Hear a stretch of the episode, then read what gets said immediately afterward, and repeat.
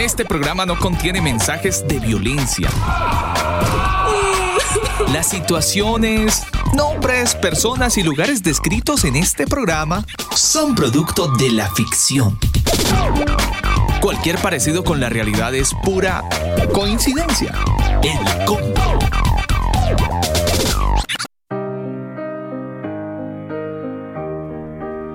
Mis amigos del combo, muy buenas noches. Un saludo muy especial para todos los que a esta hora del día se conectan a través de nuestro sitio web, elcombo.com.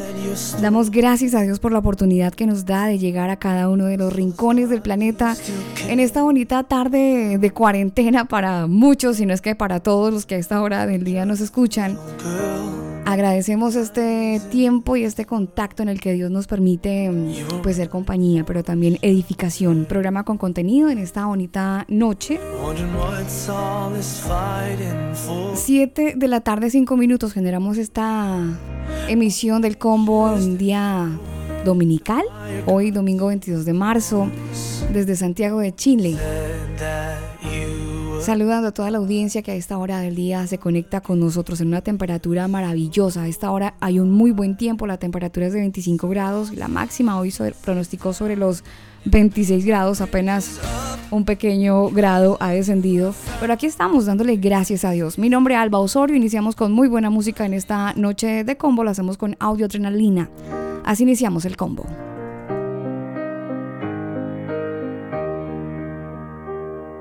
Today I read your story.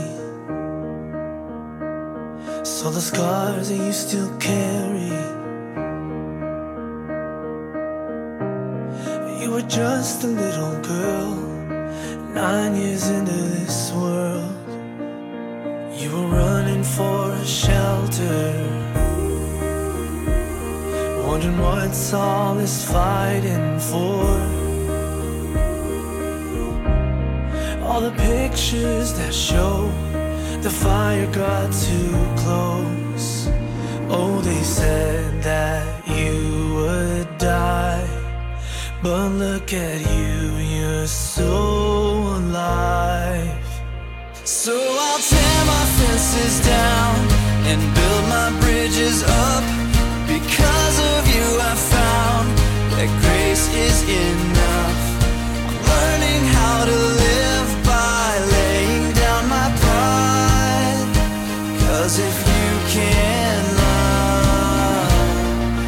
so can I.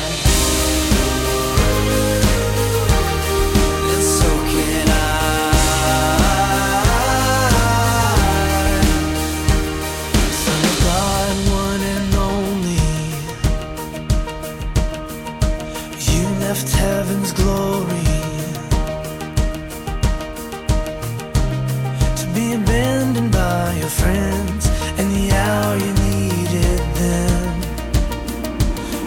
While you were hurting on a cross so undeserving. Oh, you sacrificed it all for the world. You took the fall.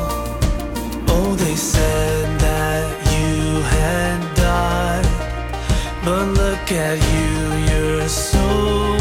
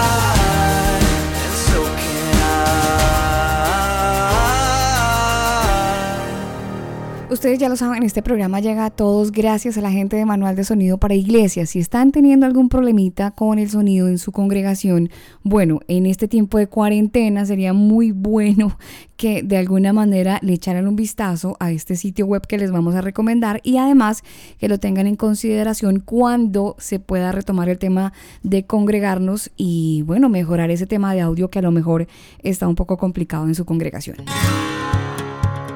Manual de Sonido para Iglesias. Es el primer libro con énfasis en la educación dirigida a los músicos de las denominaciones eclesiásticas. Este libro fue escrito por Elber Montiel, productor musical colombiano, y Daniel Torres, ingeniero de sonido chileno. Sus conocimientos enriquecerán desde un punto de vista técnico a los ministerios de las diferentes congregaciones, brindando la posibilidad de mejorar la calidad del sonido y acople de la banda en el momento de realizar sus reuniones o eventos en vivo. El exceso de volumen es perjudicial para tu salud. Infórmate www.manualdesonido.com. Y seguimos con más música a esta hora. Quiero invitarlos a escuchar una canción de Gabriel. Este fue una de las voces que estuvimos recomendando hace dos semanas. Eh, Lo estuvimos eh, sugiriendo para que usted lo tuviera también en su playlist. Gabriel, esta canción se titula así Armonía. Buena música a esta hora de la noche en el combo.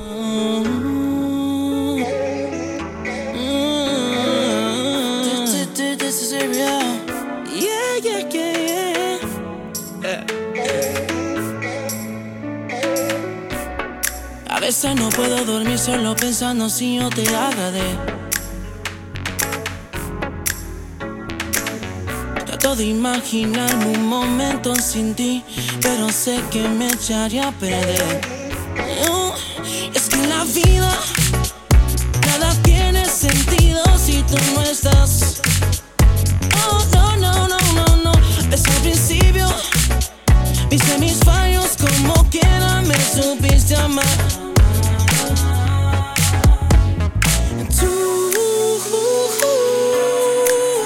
Eres mi motivación.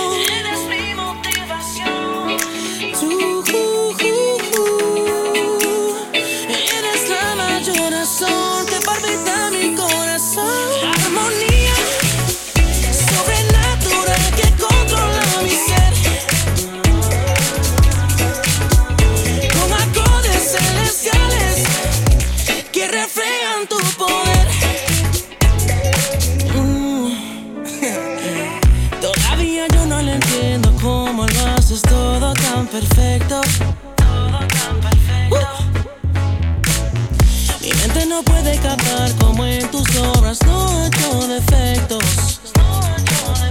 Oh, es que en la vida nada tiene sentido si tú no estás. Oh, no, no, no, no, no.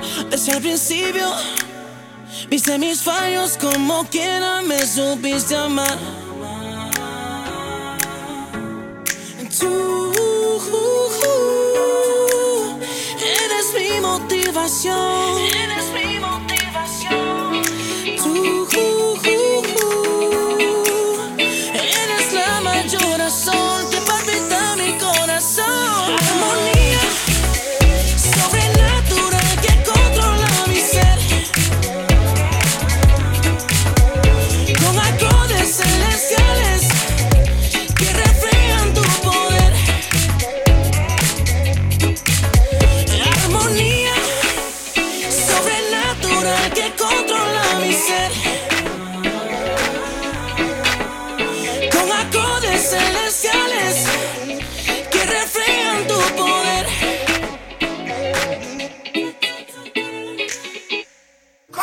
Solo Jesucristo es el camino, la verdad y la vida. Si te cuentan otra cosa, te están desinformando. El combo. Termina tu día de una forma diferente. Sintoniza el Combo Night.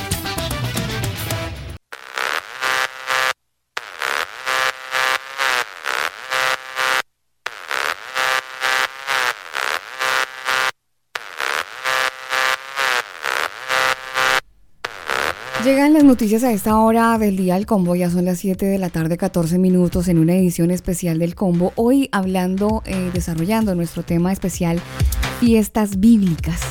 La fiesta de Matzah es la fiesta que nos atañe y de la que estaremos desarrollando este tema interesante y muy maravilloso el día de hoy con un invitado de lujo. Ustedes ya lo saben, Antonio Miranda estará con nosotros en unos minutos. Por otro lado, quería contarles este tema que sigue siendo noticia a nivel mundial y tiene que ver con el COVID-19 o coronavirus. Quiero contarles que en Lombardía es la región más golpeada de Italia, es lo que anuncia desde este lugar del mundo algunas medidas que son las más estrictas para poder frenar este avance del COVID-19 o coronavirus. Pues, por ejemplo, les cuento que no se permiten las actividades físicas al aire libre, de repente correr. Es más, ni siquiera de forma individual. Ni siquiera de forma individual se permite. De hecho, los mercados eh, que quedaban eh, sobre la calle pues ya están prohibidos. Hay muchas medidas que son nuevas y que han sido anunciadas por el gobierno y las autoridades de Lombardía, que lo están haciendo además para evitar la propagación del coronavirus y de alguna manera pues sigue aumentando desafortunadamente las cifras de infectados y también de personas que han fallecido. Italia alcanza un nuevo récord de muertes en cuanto al coronavirus, ha registrado la cifra según el gobierno 793 víctimas en un día cifras alarmantes que por supuesto tiene a todo el mundo en vilo con este tema del coronavirus. Son las 7 de la noche 15 minutos. También quiero saludar a esta hora del día a todos los amigos que están en algún lugar del mundo conectados a través de nuestro sitio web elcombo.com. En México nos escuchan, en Colombia también lo hacen en Santiago de Chile y en toda la región del país austral, conectados por supuesto. A todos un abrazo muy, muy, muy grande.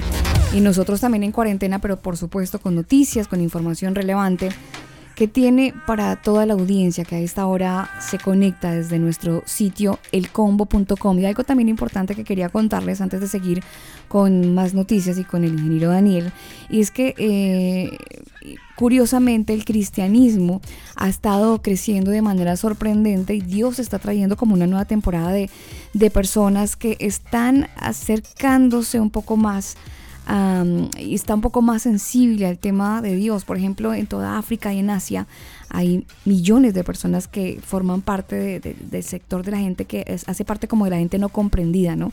Ahora ellos están en movimientos donde están integrándose de una manera rápida y de esta manera ellos están buscando la manera estratégica de predicar el nombre de Jesús.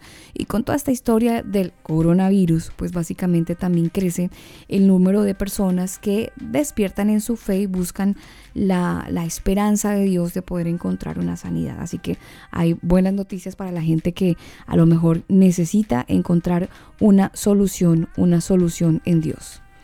Hola, eh, Sí, ah, con respecto a lo que usted está hablando, Alba, tengo noticias que también tienen mucha relación con el tema del coronavirus porque en Chile le cuento que este tema pues sigue avanzando y por supuesto el gobierno sigue tomando medidas al respecto. Van a, ver y a poner eh, toques de queda, pero para las comunas, es decir, eh, la gente ya no va a poder trasladarse de una comuna a otra a no ser de que tengan el, salvoconducto y puedan tener pues obviamente la autorización respectiva. También eh, se ha comentado, el ministro del Interior Gonzalo Brumel explicó también estos alcances de la mesa social COVID-19 y las conclusiones de la primera reunión efectuada hoy, el domingo, en el Palacio de la Moneda. La instancia está integrada por 14 personas entre ellas miembros del gobierno, alcaldes, expertos de la salud y de la academia, con el fin de coordinar la elaboración de las soluciones ante esta crisis pandémica que estamos viviendo. Y ellos sesionaron dos eh, veces a la semana. Esta se trata de Jaime Manalich, el ministro de Salud, Plaza Paula Daza, Arturo Zúñiga y Claudio Álvaro, subsecretarios de la Salud Pública, Redes de Asistencia y Desarrollo Regional, José Miguel Arellano. Eh, también estuvo el alcalde de Padre Hurtado, el presidente de la Asociación de Municipalidades de Chile, AMUCH, el señor Germán Codina, el alcalde de Puente Alto y el presidente de AMUCH, Cristian Balmaceda.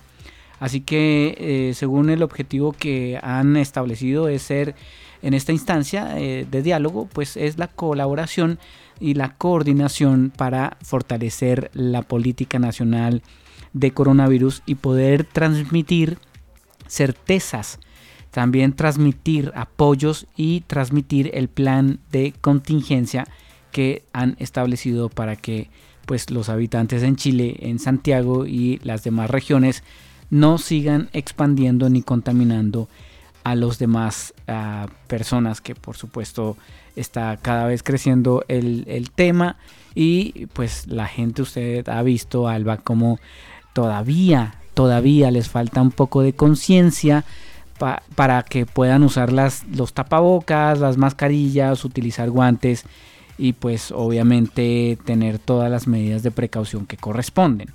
Eh, la cifra desafortunadamente pues no es alentador para, para, nuestras regiones, especialmente pues para los países que ya conocemos, donde este tema ya ha dejado varias, eh, varias personas pues muertas, fallecidas por este coronavirus. Así que pues eh, queremos pedirle a usted que nos está escuchando que tome las medidas que corresponden, que aplique la sanidad que corresponde, la higiene a sus manos eh, al entrar a su casa, sanitice sus zapatos o quíteselos. Eh, la ropa también, si es en lo posible, si usted tiene que trabajar y llega a su casa, bueno, quítese la ropa lo, lo más rápido que pueda en la entrada y directamente a la lavadora para que pues pueda lavarse esa ropa de manera rápida. El balance global del coronavirus ha avanzado con un total de, eh, bueno, lo vamos a dar eh, en, algunos países. En Italia llevan por lo menos 4.032 muertes. En China 3.248. En Irán 1.433.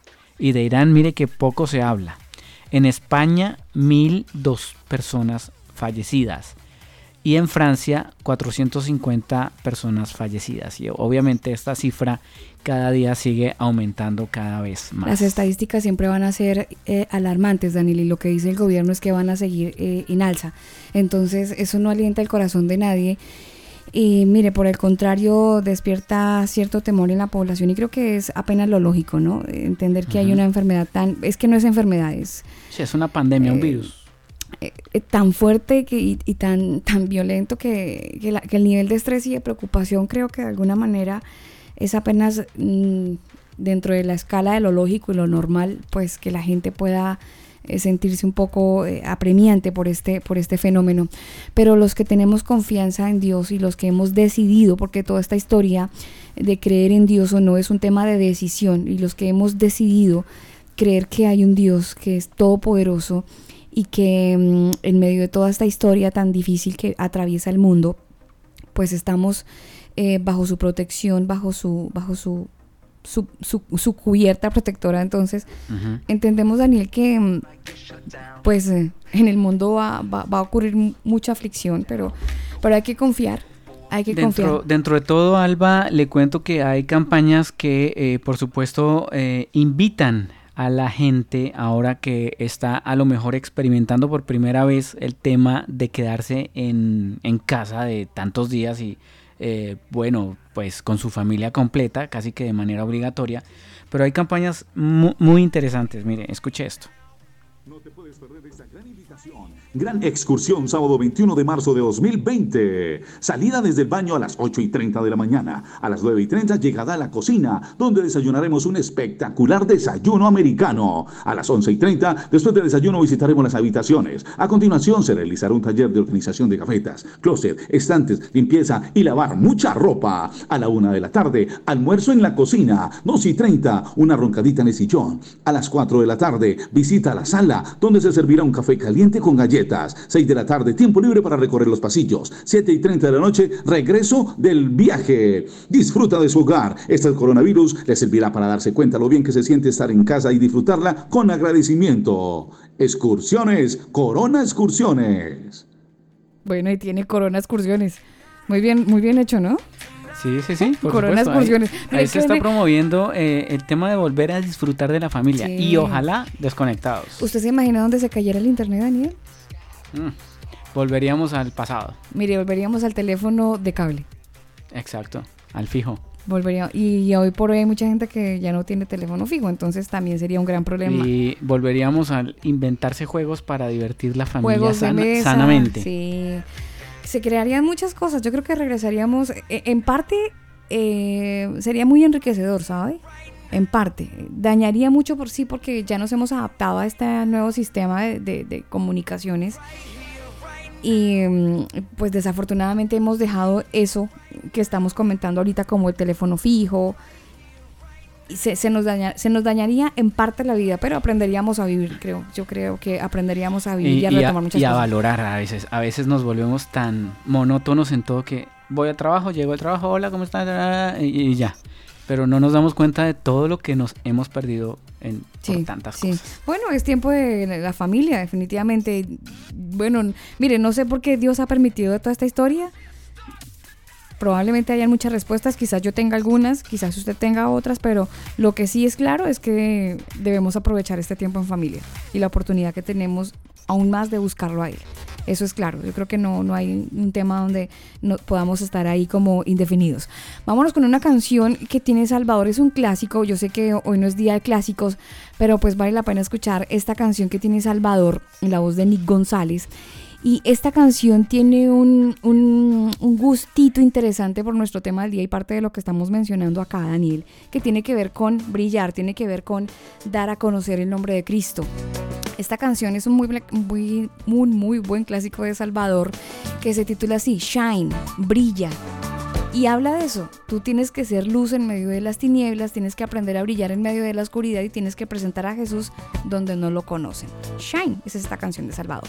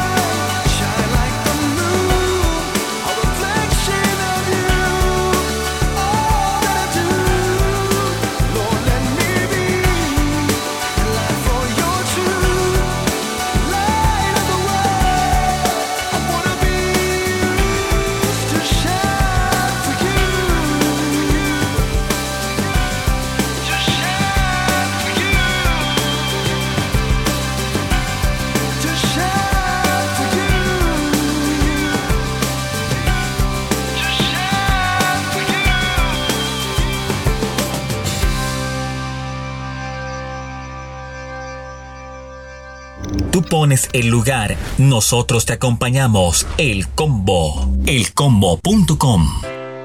Ayer no fue un buen día para ti.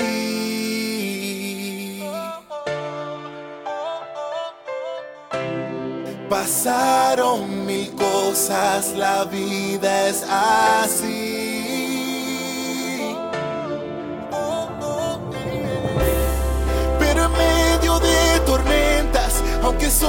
Fuerte el viento, debes entender que el sol pronto saldrá. Ayer no comiste nada.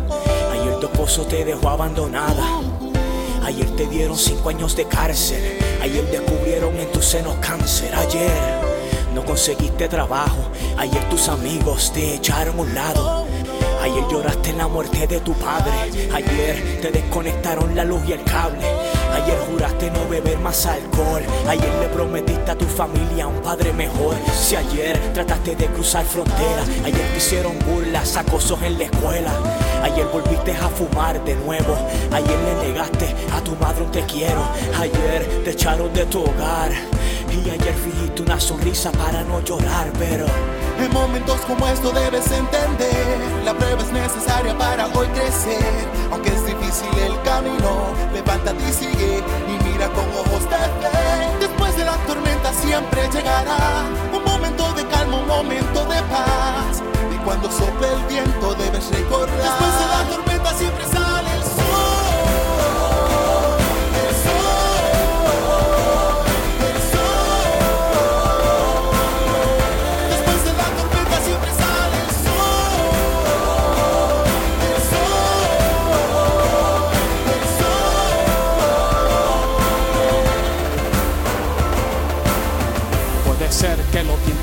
fuertes, que venga la tormenta, pero hoy es diferente.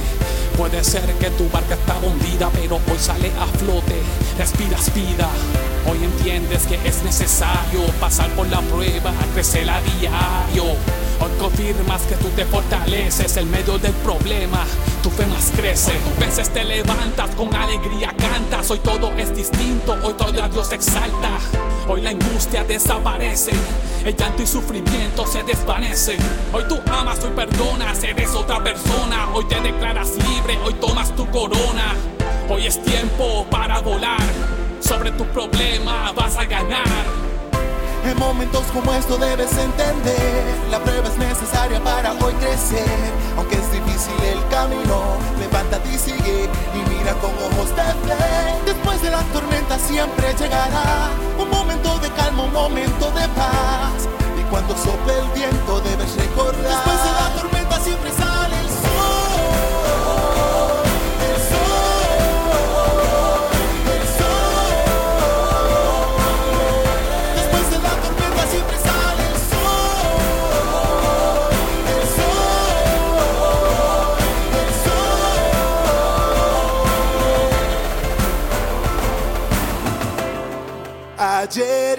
fue un buen día para ti.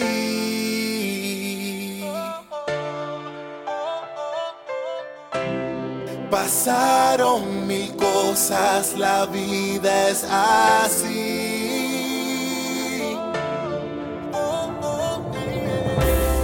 Pero en medio de tormentas, aunque sople fuerte el viento, debes entender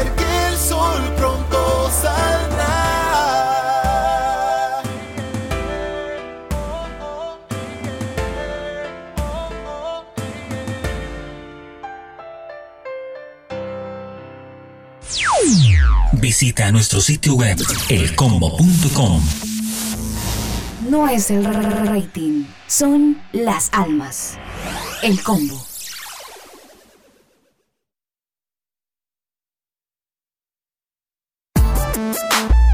Nuestro tema del día.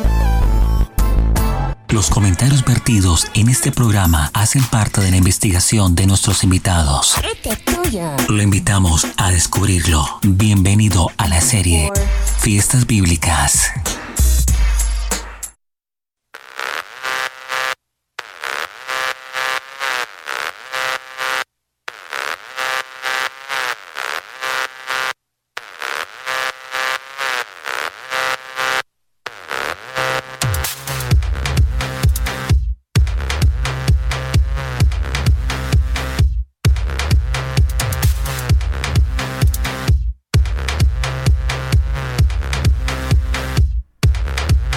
Bueno, y como lo prometido es deuda, aquí estamos de regreso con todos ustedes y para desarrollar un tema del día que hemos estado trabajando ya hace algunas semanas.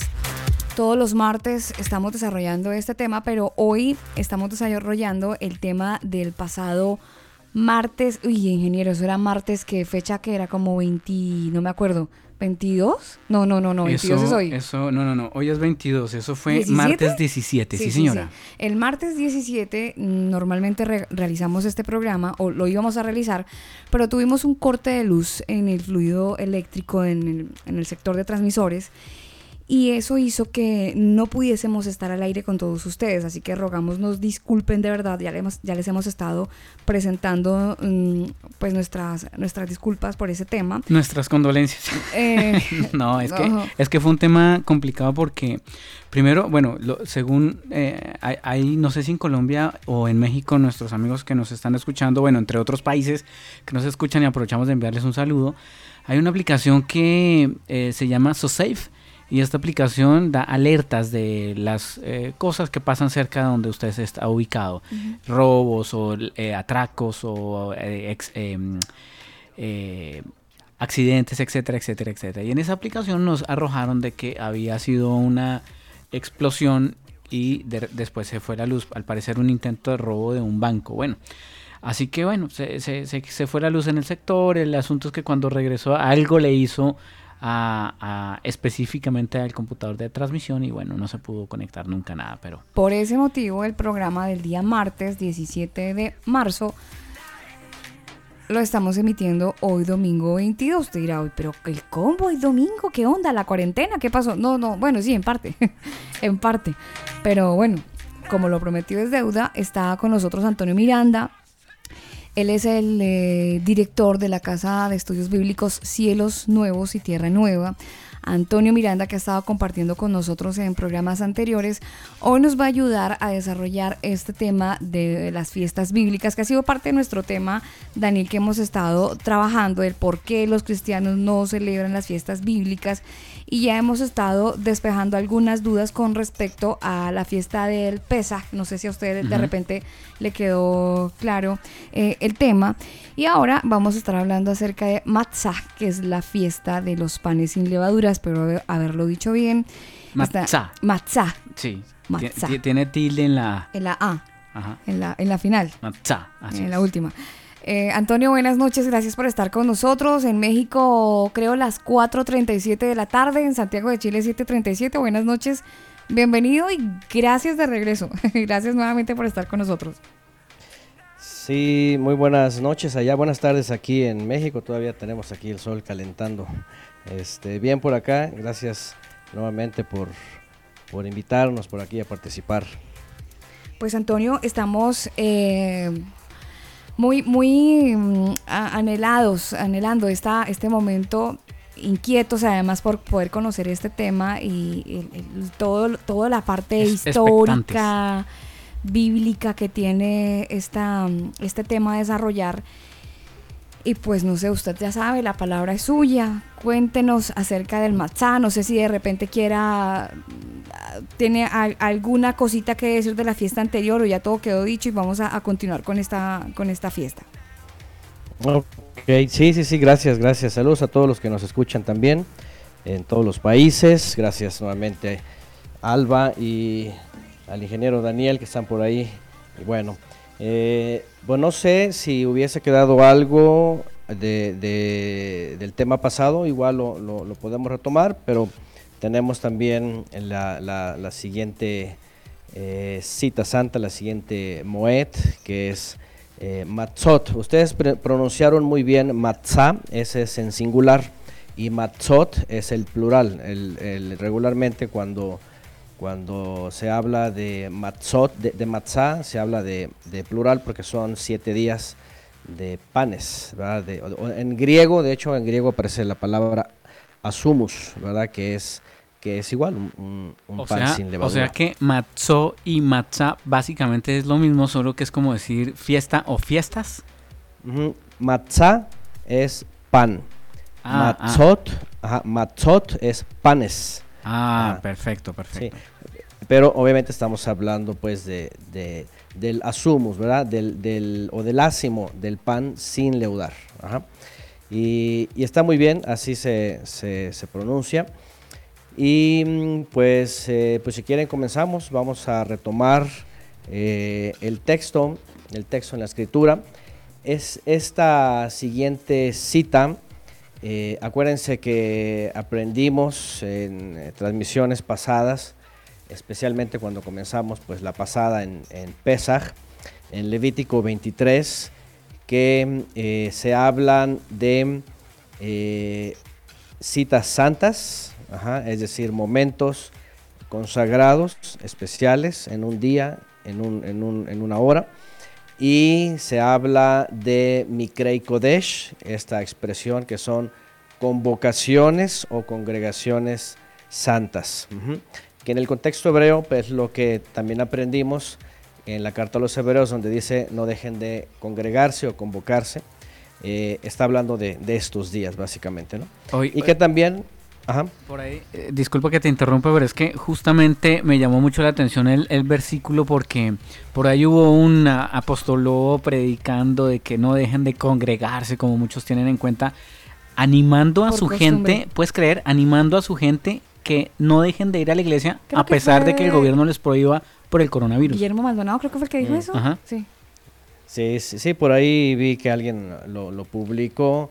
Y bueno, es evidente, ¿no? Porque tienen eh, toda una carrera, por supuesto, de, de tradición, de costumbre, los templos. Yo sé que es parte de lo mismo, ¿no? Y es muy interesante, de hecho, esto que han, todas las noticias que han estado ustedes también retransmitiendo y todo lo que pasa, este, eh, están en una situación complicada, ¿verdad? Porque como ya lo hemos aprendido desde Constantino para acá, pues están acostumbrados a los templos, ¿no? A los lugares, a las multitudes. Y obviamente, pues para muchas de estas personas es un modus vivendus, entonces eh, tienen que estar recibiendo pues a las personas porque pues también tienen que estar recibiendo pues las aportaciones, entonces a veces como que eso, eso los jala mucho y obviamente ya entra después todo un tema y, y- y textos tergiversados. Este, este texto de la carta a los hebreos eh, se refiere a estas santas convocaciones y que realmente este, eh, una vez que no hay templo, eh, dice, incluso dice ahí en, en- el libro de Éxodo y de Deuteronomio, que, que son para hacer en donde quiera que habites. Y esto ya te abre el espacio, como también dice la escritura, en donde quiera que estemos, eh, lo hacemos un santuario y donde haya dos o más reunidos en ese momento, obviamente todo haciendo alusión al Mesías, dice que ahí está Él. Entonces, la realidad de esos de los templos, pues bueno, todos ustedes yo creo que ya van, ya van anclando, ya van notando que pues todo tiene que ver con parte de un sistema pues, religioso, de intereses, de edificios, de todo lo demás. Pues básicamente como cuando vino el Mesías y, y, y mostró pues todo lo que ocurría en aquella época del templo, ¿no? También era, ya se había convertido en todo un sistema y pues se había convertido también en, en, este, en lo que hoy día vemos, ¿no? Real- Realmente se, se vuelve a retomar lo mismo. Cuando finalmente en la Biblia, estas, estos días, comenzando con el Shabbat, todo es en familia, todo es, todo es desde casa. De hecho, nosotros, si, si me dejan compartir un poquito, por ejemplo, pues para nosotros no es, todo esto no es cuarentena, no es nada extraño. Digo, está, está viviendo el mundo una situación difícil, pero por ejemplo, en nuestro, en nuestro hogar, por ejemplo, pues eh, nos convocamos en casa para el Shabbat, para las citas santas. Si nos pueden acompañar algunos eh, creyentes que viven por aquí cerca, que bien, si no, cada quien en su casa. Por ejemplo, en el caso de nosotros, nuestros hijos son, como se le llama ya comúnmente, homeschoolers, entonces tampoco están expuestos, realmente están en casa. Yo trabajo en casa, eh, diseño gráfico, todo lo que yo hago desde casa. Entonces, eh, nosotros hemos vivido como una vida así muy apartada, ¿no? Sí convivimos afuera, sí con- tenemos co- conocidos, sí, pero el estilo de vida pues es, es un poco más hogareño, ¿no? Entonces, esto realmente nos enseña la escritura. Si ustedes ven en el, en el libro de Éxodo 12, se dan cuenta que todo tiene que ver entre familias. Dice, las familias tomarán un cordero y entonces si, si es de más, se juntarán dos, tres, van a encerrarse, de hecho dice, y van a poner la señal porque va a pasar, dice, la, mortandad, la muerte. Y, y, esto está natural, nosotros lo vivimos cada año en Pesach, de hecho, de hecho es una de las, de las, de las, de los momentos que se vive cuando llevamos a iniciar, decimos cerramos las puertas, es, es, un, es un simbolismo, ¿verdad? De que estamos guardados, consagrados con, con, el Cordero, con la sangre del Cordero, con la protección de, del Altísimo, porque ya en el mundo hay mortandad, porque ya en el mundo hay plagas, hay muerte, hay hay destrucción, ¿no? Está, está el enemigo, dice que vino a hurtar, a matar y a destruir. Entonces es una forma de decir, estamos guardados en él. Las citas santas justamente son eso. Y por eso, de hecho, por eso la invitación a la carta a los hebreos. No dejen estos momentos de convocación, porque algunos ya los dejaron y, no solo algunos ya los habían dejado, sino que habían adoptado pues otras, otros, otras cosas, ¿no? Como lo hemos estado viendo también eh, citando la historia y citando lo que pasó eh, todos estos días, o todos estos siglos más bien. Entonces, este, eh, ya vimos que es eh, una, una cita, un momento en donde se le pide al pueblo de Israel, ¿verdad? Hacer este, bueno, cuando salen, por supuesto, el Pesach solamente fue uno cuando salieron. Después es un recordatorio, un memorial. Mientras había templo y antiguo pacto, obviamente siempre había también sacrificios de animales. Cuando viene el sacrificio perfecto, que es el cordero perfecto, entonces todo se queda en un memorial con símbolos, pero ahora incluyendo a el cordero perfecto, porque el Mesías, y ahorita vamos a ir otra vez al texto, cuando leamos eh, matzot o, o, panes sin levadura, en donde se vuelve eh, pues a, mencionar est esta cena, ¿no? que ya, ya dijimos también la transmisión pasada, que no era cualquier cena, era la cena de Pesaj, del memorial, y ahorita lo vamos a ver, dice que estaban comiendo, dice que estaban en, en, en el mero este, cordero, ¿no? porque, porque eso es lo que dice el texto. Y, eh, y ahorita vamos a ver cómo aparece eh, la especificación de la matzah, aunque, si ustedes lo recuerdan, ayer este, y justamente Alba, este, perdón, ayer en la transmisión pasada, Alba justamente le, le, le, le, dio ahí al, encontró el gol, ¿verdad? Le, dijo, pegó al ah, perrito, le pegó al perrito. Le pegó al perrito. Esa es otra, Antonio, para que la vaya juntando en su glosario. Ah, okay. su léxico. En su léxico nuevo el combo. Entonces, una es, nos metieron un gol y la otra es le pegó al perrito, que es lo mismo, perrito, pero entonces, dicho de otro modo. Acá en México, acá en México dicen algo como que encontró uh, donde la puerca torció el rabo. Ah, bueno. ok, le dio al punto, pues, en donde cambian la palabra, que empiezan bien con panes sin levadura y de pronto, o sea, en, en, en griego, a, de ácimo, y de pronto pues cambian a ácimo y de pronto ya no hay panes sin levadura y está un pan inflado, ¿no? O está cualquier otra cosa, ¿no? Entonces, este, bueno, ya lo, ya lo vemos. Eh, este, esta cita eh, está marcada por siete días, ¿ok? Siete días. Es más, pues, si quieren vamos a, pues, al texto.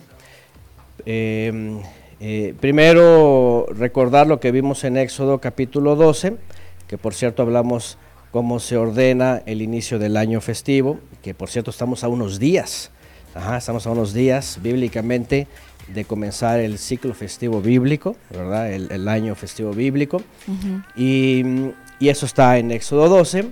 Y también en Éxodo 12 vimos cómo se ordenó lo que fue aquel Pesaj, los elementos que se usaron. Y vimos también que fue un, dado la orden, dice, para que eh, eh, fuera un recordatorio. Uh -huh. Y dice que también comieron, voy a ir a Éxodo 12, eh, donde está, bueno, se debe comer al fuego, tenía que ser asado, todo eso es un simbolismo, ya lo hemos también visto. Se iba a consumir, ¿verdad? De hecho, lo que no se comían por completo, dice, lo iban a consumir al fuego. Todo esto también está lleno de símbolos. Consumir al fuego completo significa que tenía que pasar el fuego por todo, todo la, o consumido. Hay, hay un texto que, que, se ha también tergiversado en, en la religión cuando dice, este es mi cuerpo. ¿verdad? Y, y, y, están comiendo los elementos, sí, sí, entonces sí. ya saben, la transubstanciación y todo aquello, ¿no? Pero lo que estaba diciendo es eh, participar de sus padecimientos, ¿verdad? De, de- de vivir de su vida, ser eh, un reflejo del Mesías.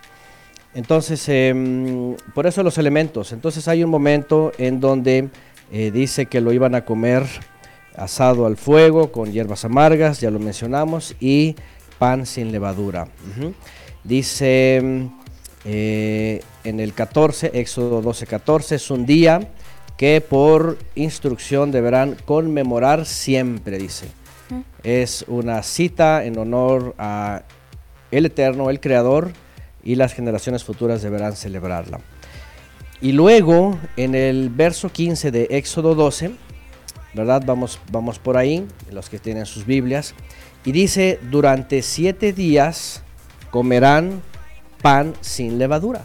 Ahí si ustedes van al hebreo van a ver la palabra matzot. Eso es hebreo. Perdón que me perdí el texto, Antonio. ¿Me lo, me lo regala otra vez? ¿Hebreos 14 Sí. dijo o no? Éxodo, no, Ah, Éxodo Éxodo.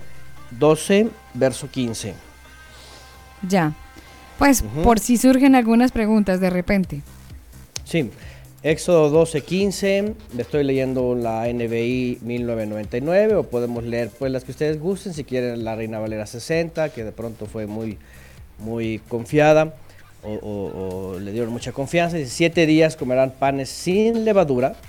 Eh, esto es, el 14 es Pesaj, al atardecer se hace el memorial y enseguida comienza Matzot, que son eh, sin leudar. Y a partir del 15, ahorita vamos a ver el texto, verso 15 dice, siete días comerán pan sin levadura.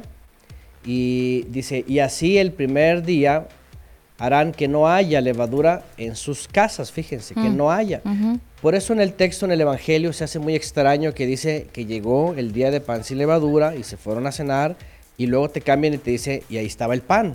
Tú dices, espérame, en Israel en aquella época y, y además que eran, pues guardaban este mandamiento, no podían tener ya nada leudado. De hecho, de hecho, tradicionalmente, desde tres días antes ya sacaron toda levadura.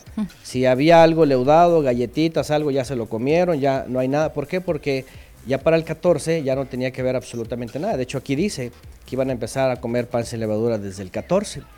Entonces ahí es donde cuando tú dices aquí, aquí la instrucción dice eso, el Mesías no pudo haber transgredido porque Claro. también sa- sabemos que primera de Juan 3.4 dice que romper la instrucción es pecar o, o- o- o transgredir, ¿verdad? La instrucción es pecar. Entonces el Mesías tenía que hacer el memorial igual, tenía que hacerlo tal cual la escritura. Si no, no era Mesías. Muchas de las cosas que dicen es, ah, es que el Mesías violó el Shabbat aquí, acá, acá, pero a veces hablan muy a ligera porque no saben la interpretación desde el contexto hebreo. Y desde, desde la interpretación del de, el mayor mandamiento, hay, hay mandamientos que son mayores, ¿verdad? Por ejemplo, como, como preservar la vida y, y que se pueden disminuir otros. Pero al Eh, lo- decir, eh, espera Antonio, porque usted dice hay mandamientos que son mayores, ¿eso quiere decir que podríamos decir que se pueden estratificar lo- los mandamientos? Por ejemplo, de- eh, les voy a poner un ejemplo. Se juzga mucho cuando el Mesías, cuando andaban compartiendo, eh, y él regularmente, casi todos los textos que aparecen que andaba él enseñando era en Shabbat. Y hay uno de ellos en donde tienen que trasladarse y dice que van caminando y van cortando espigas. ¿Lo recuerdan? Y entonces eh, los fariseos los- lo acusan y dicen, ¿por qué este, hacen lo que no está permitido en Shabbat? Porque en la Torah dice que no, obviamente, pues no se iba a trabajar. Sí. Pero la palabra melaja tiene que ver con salir a trabajar, a espigar.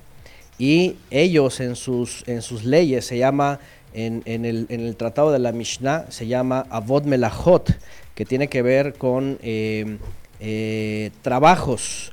Eh, básicamente ellos eh, cuentan 39 trabajos que están prohibidos y, tradicionalmente lo interpretaban como no solamente salir a cosechar, cosa que el Mesías no hizo, sino ellos decían cortar, dicen ellos incluso cortar es, es transgresión, pero el Mesías realmente no transgredió, y pero si lo interpretaban ellos así, tampoco estaba transgrediendo. ¿Se acuerdan que él cita a David, que dice cómo David entró al templo, al santuario, y agarró de los panes de la proposición y comió con sus compañeros? Entonces, eh, hay algo muy interesante aquí cuando hablo de un mandamiento mayor. Eh, para, para la Torá, la justicia y la misericordia se aplican primero que cualquier instrucción a rajatabla, como decimos en México. Entonces, lo que hacen ahí es, el Mesías en sus traslados no tenían a veces tiempo ni para sentarse. Y hay un mandamiento, dice que ellos pueden pasar por los campos y en las esquinas de los sembradíos, mientras pasan poder cortar algo de comida y comerla. Entonces lo que hacían ellos es simplemente eso, ¿verdad? Y no estaban eh, cosechando la tierra, ni, ni, estaban ahí trabajando todo el día, no, nada más pasaron, cortaron. Recogían, claro. Recogían y, y mientras pasaban comían y ya se iban a su siguiente destino. Y vienen los fariseos, que eran pues muy legalistas y muy mucha ley y, y, cosas que no estaban en la ley, decían, es que así está escrito, ¿no? Y obviamente pues escrito por, por, por ellos mismos, ¿no? Y a lo que voy es esto, ¿no? Este, eh, eso es lo que digo, eh, el Mesías estaba tomando como más importante, no, importante lo que dijera, no importando lo que dijeran los fariseos, pero que sus discípulos comieran algo, ¿sí? comieran algo, pudieran estar satisfechos y poder seguir caminando, porque aquellas épocas eran caminar mucho para ir a enseñar a otro lugar. Entonces, eh, independientemente de cómo los, los, los, fariseos calificaban eso como una transgresión, estar cortando en Shabbat, ¿verdad? Espigando y, y así, entonces eh, les pone el ejemplo de David y lo que les dice es, hay algo más importante y en este caso es que, que ellos coman. No, no estarlos eh, eh, impidiendo del fruto de la tierra, que es pues la bendición que el Creador da.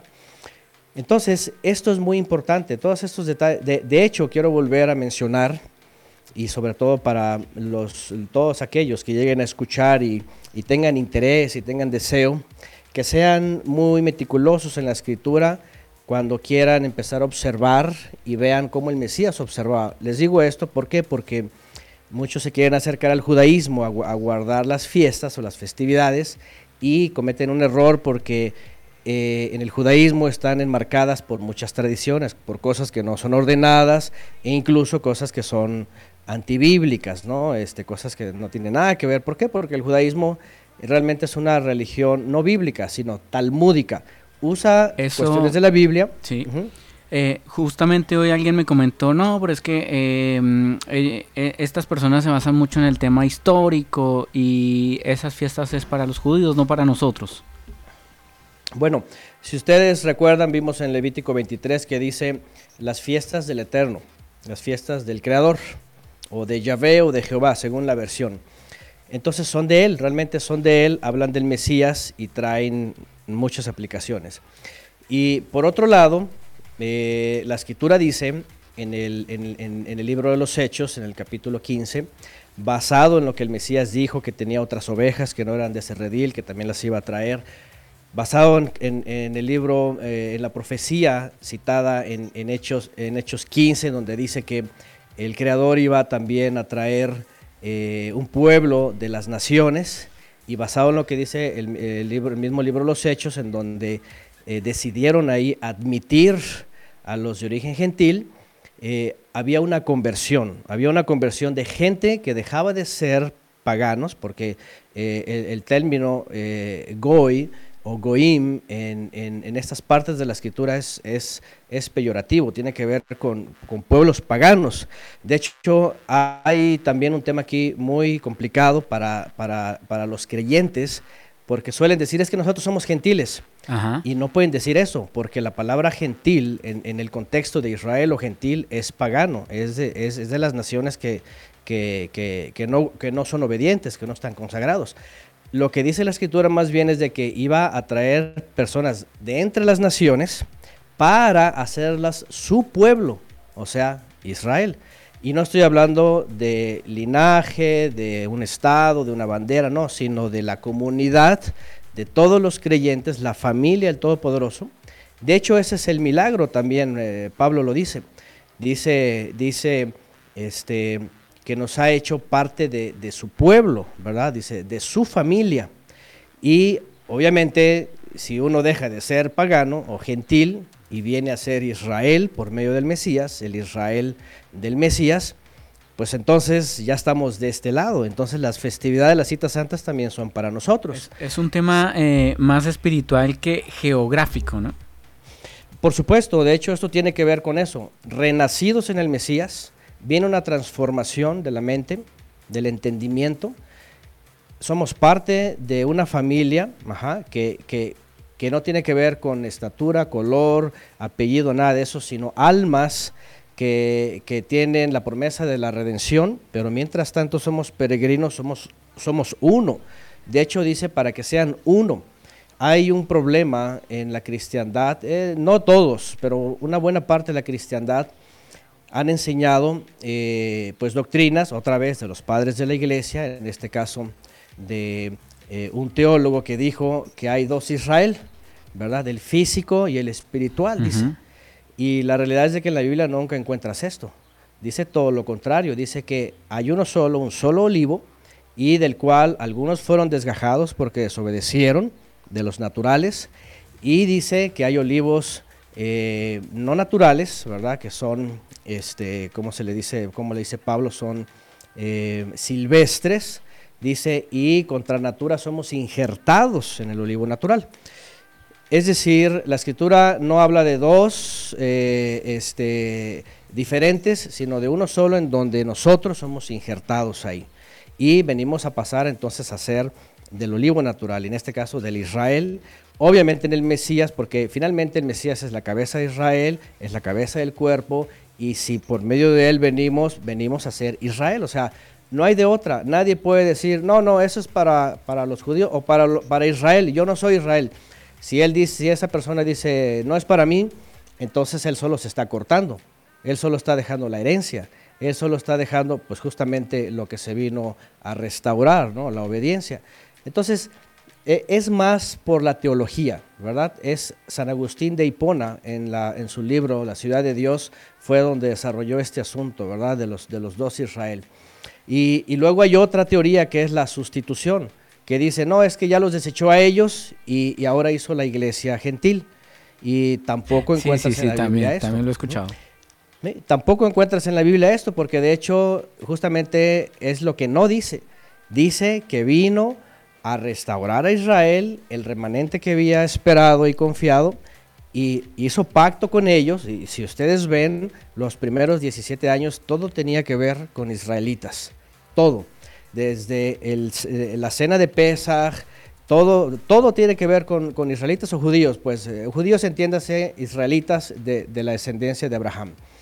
Y fue hasta el año 50 que ya se inquietaron y dijeron, oigan, ¿y qué hacemos con los gentiles? Porque se están acercando, ¿verdad? Y, ya estaban los judaizantes diciendo, tienen que ser circuncidados y mucho pleito con los, con los religiosos. Y es justamente cuando vemos esto que el Todopoderoso reveló por medio de su presencia divina. Viene, viene Jacobo, Jacob, eh, se conoce como Jacobo el Justo o Santiago, y con Juan y con Pedro, bajo los testigos que ven, dicen, ¿saben qué? El Creador está diciendo que está llamando de entre las naciones a, gente, ¿verdad? De ahí.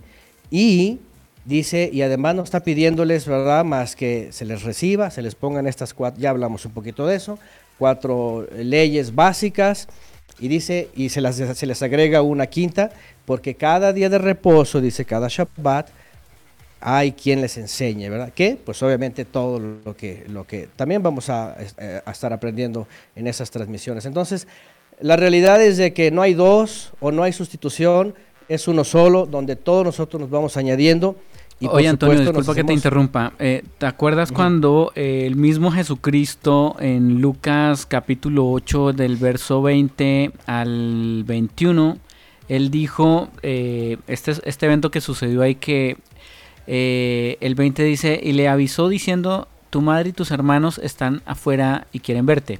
En el verso 21, entonces, respondiendo, le dijo, mi madre y mis hermanos son los que oyen la palabra de Dios y la hacen. Así es. Sí, sabemos que en ese episodio había controversia porque muchos estaban diciendo, no, no es el Mesías, es un falso Mesías y querían como también detenerlo, como que había incredulidad. Y sí, en efecto, el Mesías ahí dice, los que son de mi familia, básicamente de alguna son manera, los que él, vienen. Él estaba, él estaba como reiterando que los que son parte de su familia son los que obedecen su palabra, ¿no? Exactamente, los que obedecen la palabra del Todopoderoso. Los que, los que obedecen lo que el Creador ha dicho, ¿no? Y sabemos todo lo que ha dicho. Incluso hasta Apocalipsis, ahí dice, aquí está la perseverancia de los santos, los que tienen el testimonio del Mesías, dice, y guardan los mandamientos del Todopoderoso, o de Dios, según la versión, ¿no? Entonces, la realidad es esa, es el Creador no está viendo naciones o un pueblo o apellidos o colores, no. Él desde el principio está queriendo restaurar las almas que, están peregrinando, que, están viviendo una vida de prueba y, y, los hace su familia cuando vienen a buscarle a Él y obviamente pues vienen a sus mandamientos, ¿no? Entonces, el tema de que no, no son para nosotros, realmente es un tema justamente eh, que, que, se, que se trató con Constantino, porque ya había teólogos que no querían saber nada de, de, lo que era de lo que era Torah o instrucción, nada de lo que era profetas, nada, nada. De hecho, fue en esa época en donde la Biblia también, por cierto, se, se dividió en antiguo y nuevo. Antes no había esta división intertestamentaria porque si ustedes hacen un análisis correcto y muy exacto de la escritura, el mismo Mesías y los mismos emisarios, hasta Juan, por ejemplo, ¿verdad? Es, es un profeta. Dice el Mesías que es, el último profeta. Entonces, en Malaquías no se acaba. O sea, Juan, ah, eh, otro eh, profeta más. Eh, Antonio, ¿quién hace esa división? ¿Quién le mete esa hoja en blanco? ¿Quién hace ese antiguo y nuevo testamento que de alguna manera creería yo que es de, desde donde se pegan muchas personas que dicen, es que ya no vivimos en el antiguo, es, vivimos en el nuevo, con Cristo todo es nuevo, y, es como si hubiesen hecho un, no sé, una seña en la vida misma de la escritura donde desafortunadamente muchas personas creen que el, del Génesis hasta Malaquías es un libro que es obsoleto, pasado de moda, y entonces nosotros los de los gentiles vivimos de Mateo Apocalipsis. Eh, ¿quién se inventó esa, esa, esa división? ¿De dónde? Históricamente, ¿cómo mm. viene? Eh, les voy a deber, no sé si por ahí en el chat de los que nos acompañan, los que han estudiado con nosotros, lo recuerda o, tiene el dato, yo soy seguro que alguien nos va a ayudar ahí, pero sí fue un teólogo, e, esto fue mucho, muy posterior eh, al primer siglo, de hecho los primeros creyentes. E, es más, en el primer siglo, por ejemplo, cuando dicen eh, algo sobre las... Por ejemplo, toda escritura es inspirada por el Todopoderoso y útil para eh, instruir, para corregir, para arguir, a fin de que el hombre esté preparado. Todos esos textos, cuando citan la escritura, o por ejemplo los de Berea, y los bereanos eran, todo lo que escuchaban iban a corroborar. Todos estos textos que vemos, imagínense, no había Hechos de los Apóstoles, no había todavía los Evangelios, no había cartas, Pablo todavía ni escribía nada en algunos años. ¿A qué se basaban? Pues a todo lo que tenían antes, ¿verdad? Sí, desde Génesis hasta Malaquías, sí. pero, pero sí, nada estaba partido, nadie decía, va, vamos al Antiguo Testamento. No había, simplemente era el canon hebreo. Vamos a los profetas. Entonces, realmente los evangelios y las cartas fueron eh, eh, información oral que se pasó y después, eh, entre comillas, se canonizó, por decirlo, ¿no? Eh, pero aquí el punto es de que después viene un teólogo y dice, ¿sabes qué? Esto es nuevo y lo otro es antiguo, ya lo otro ya pasó, y como la carta a los hebreos también tergiversado dice, y lo viejo está a punto de desaparecer, entonces ya todo aquello ya nada, y parten, parten la Biblia, y entonces hacen como como una nueva película, ¿no? Como dicen, como, como pues, básicamente empiezan a formar la teología, ¿no? Y nada más imagínense, cuando parten esto, pues este, es cuando empiezan a, a, desvincularse pues de, todo lo, de toda la riqueza que hay en la Biblia, ¿no? Y parte de eso pues obviamente son, son las festividades, ¿no? Y esto volvemos al punto que ya hemos hablado antes, ¿recuerdan? En donde dice la profecía que iban a venir otra vez, ¿verdad? Lobos rapaces, que no iban a perdonar al rebaño, etcétera, y, que iban a, cambiar los, dice las festividades, en hebreo dice las muedim y la Torah, y que iban a imponer pues todo lo que ya sabemos, ¿no? Entonces, todo eso es muy importante y hay, hay cualquier cantidad de detalles y de escrituras pero solamente para que, para que los que todavía traen duda o se basan en los teólogos del, tercer y cuarto siglo, sepan que en el primero nadie decía eso es para los judíos. Nadie decía, eso ya es Antiguo Testamento. Nadie decía. Por eso les digo que en el primer siglo era tan natural, llegaban las festividades, llegaba Pesach, llegaba Matzot y, y Shavuot, era tan natural que los contaban, se, se reunían, ya en la interpretación del Mesías, por supuesto, ¿verdad? Este, todo, y, y, y lo seguían, es decir, no tenían otros días. No crean que ya vino el Mesías, ah, ya se acabó y ahora Sí. nos quedamos sin, sin nada. Y, y- y no, no, realmente no, realmente eh, ellos vivían siempre este, es- es- estos días.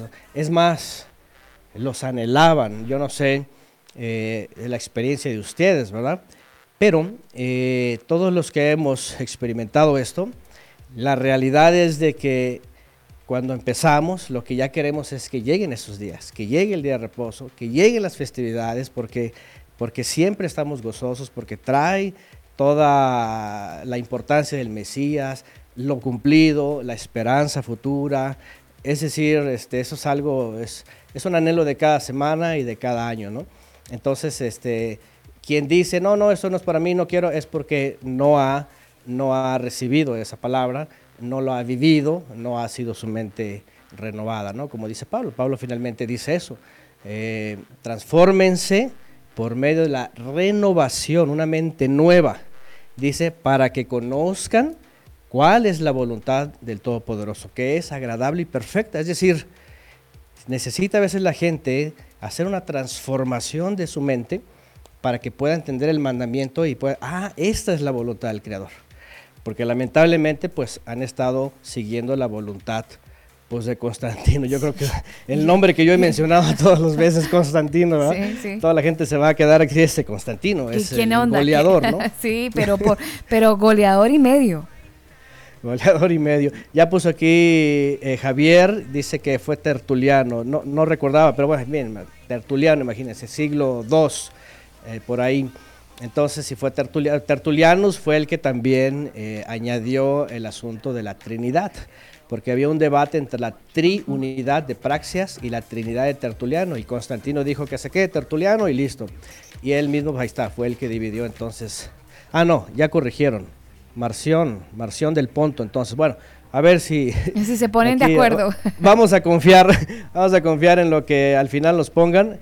Ya le cambiaron, creo que es Eh, ellos, ellos van a tener su debate ahí, Antonio, y muy seguramente cada uno se va a argumentar hasta que van a llegar a alguna conclusión y ahí entonces vemos, usted ve, da el veredicto.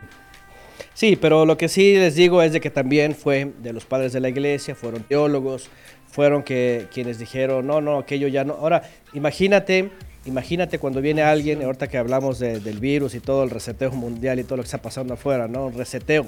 Imagínate que vienen ellos y hacen un reseteo.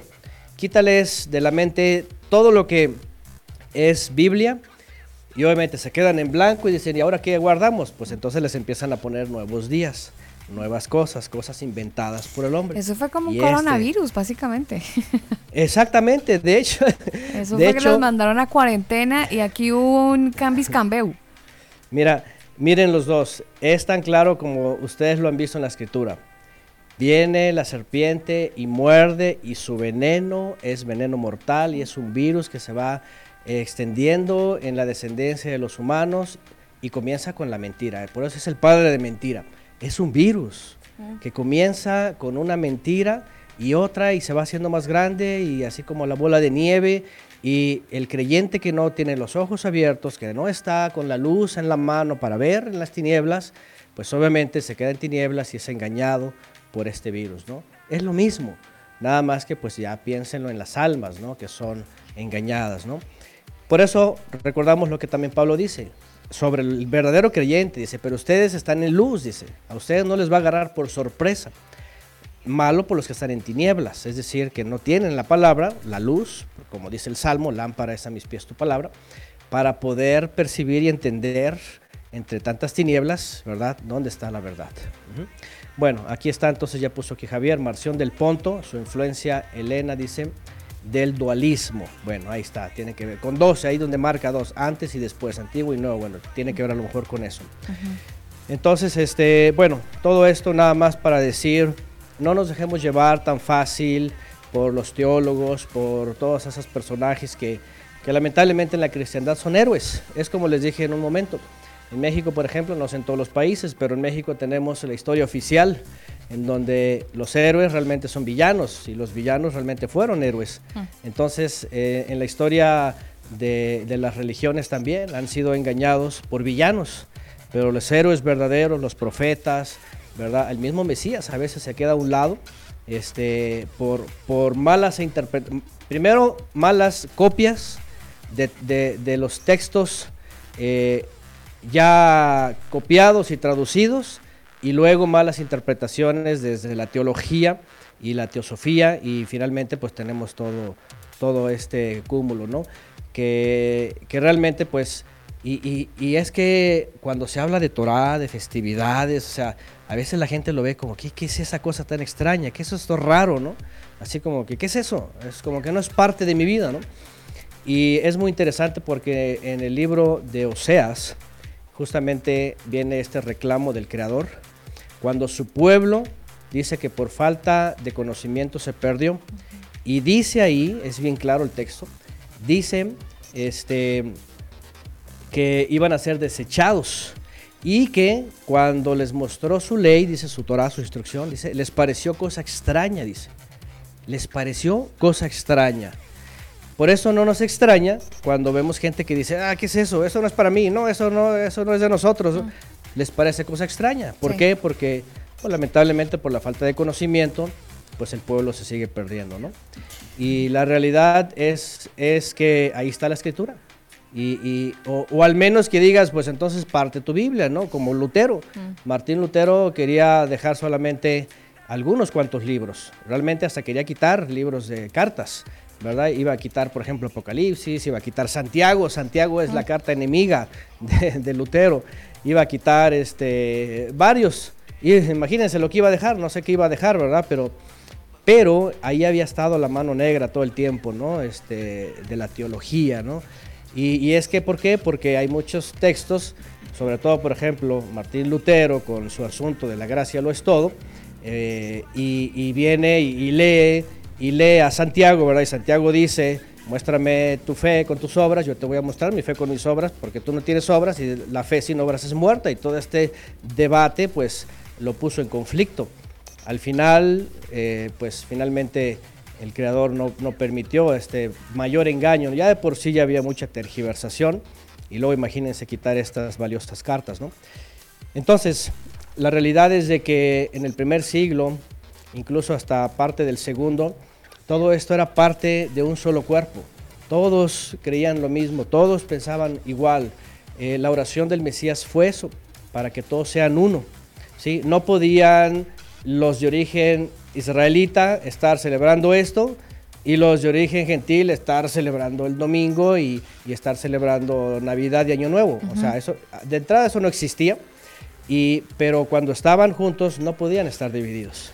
A, a- a veces se les ha hecho creer a muchos que son dos pueblos, ¿verdad? Y uno es gentil y otro es eh, judío, o uno es espiritual y otro es físico, y entonces como que el creador tuviera dos planes. O dos pueblos. ¿verdad? Como, como dos pueblos o como si hiciera acepción de personas. Mm. Y la escritura dice que no, que él no hace diferencia entre uno. y Es más, Pablo también dice, eh, para él no hay judío y gentil, él ve almas. Entonces, este, estas divisiones realmente fueron del hombre, fueron de la mente dualista, ¿verdad? Este, de, los, de los teólogos también, pues que eran, que eran de escuela grecolatinas, hay que aceptarlo. Todos ellos eran de escuelas grecolatinas. Es Y increíble. obviamente... eh, perdón, Antonio, que le interrumpa, pero es increíble cuando uno lo escucha a usted, usted se va a esa parte histórica de la Biblia de la que desafortunadamente todos ignoramos. Eh, y nos corre un telón que, que siempre ha estado ahí, pero no como que, ah, sí, el telón está ahí, pero mm, quién sabe qué hay detrás. Y, y como que nos hemos convencido de que alguien dijo que ahí no había nada. y resulta que hoy usted nos corre el velo y nos muestra un panorama completamente diferente.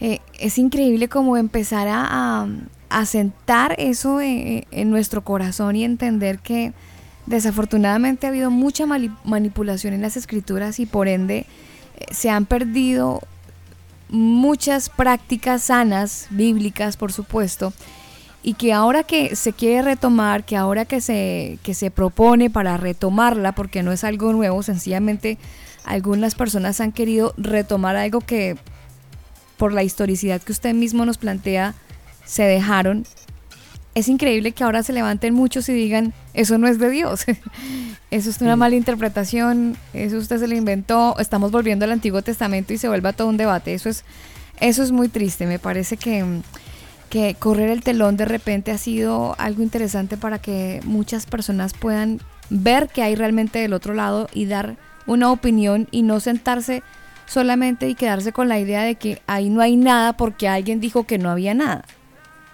Claro. Sí, sí, eh, Alba y, este Daniel, hay algo muy, muy importante aquí que yo lo he dicho en, transmisiones que hemos tenido.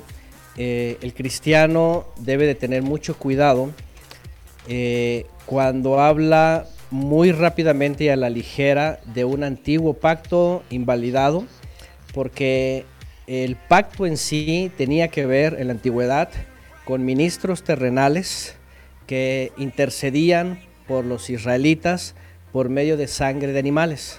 ¿sí? Todo relacionado a un templo, ministros terrenales y acercándolos a un lugar. Es muy interesante porque de ahí afuera, todo lo demás no se le puede llamar antiguo. Por ejemplo, hay un mandamiento que no lo van a encontrar en lo que llaman Nuevo Testamento, por ejemplo, la sofilia, ¿verdad? Que es una transgresión, es una abominación. Entonces, no pueden decir, aquello ya está antiguo, donde en aquello que llaman antiguo está, por ejemplo, prohibición de la sofilia, ¿no? Prohibición del sodomismo, prohibición de tantos pecados y tantas cosas que, por ejemplo, en el Nuevo Testamento que llaman, no lo van a encontrar nunca. Entonces, no pueden ir muy a la ligera de decir, ah, es el antiguo, cuando hay cosas todavía vigentes hasta el día de hoy y que tienen que ver con moral, con ética, ¿verdad? con santidad, con alimentación, con cosas que son benéficas tanto al cuerpo como al espíritu. Entonces, es, es una, se le llama una distopía, ¿verdad? Este, eh, lo que se han creado, creyendo que viven en un mundo de Nuevo Testamento, ¿verdad? Pero realmente es inexistente. Que, viven en un mundo de, diferente de Nuevo y Antiguo Testamento. Mira que Javier Rocha hace un comentario que de hecho yo te iba a, decir algo al respecto y es de, eh, él dice lo que se ha agregado a la masa, levadura. Sí, y, básicamente el, matzá eh, es eso, panes sin levadura. Exactamente, cuando lleguemos a la aplicación espiritual justamente le vamos a dar el clave, vamos a decir, ah, con razón el Creador nos habla de siete, siete días y nos enseña que, tengamos, que, que, que, tenemos vivir una vida, el siete es perfecto, una vida perfecta o completa. La palabra perfecta, aquí también hay otro problema, hay muchas palabras que Uf, nos gustaría hacer todo una serie de palabras mal traducidas, mal, mal conceptualizadas. Eh, la palabra en hebreo es tamim, que tiene que ver con completo, entero o con íntegro.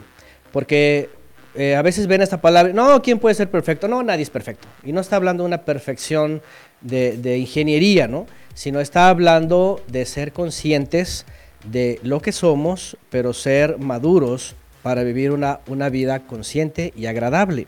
Entonces, cuando el Mesías dice, sean perfectos como mi Padre que es perfecto, eh, está diciendo que, maduremos como, como creyentes y, veamos las cosas como Él las plantea.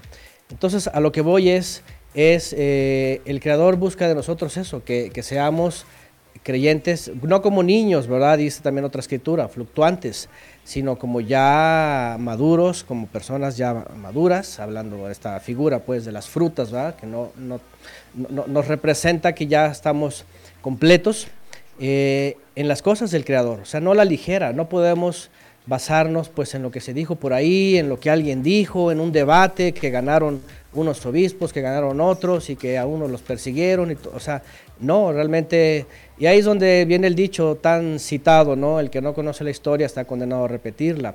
Y lamentablemente justamente es esto, es tenemos que seguir siendo maduros como matzot, escudriñándonos para que no entre ninguna levadura, porque como dice también Shaul de Tarso, un poco de levadura, dice, leuda toda la masa.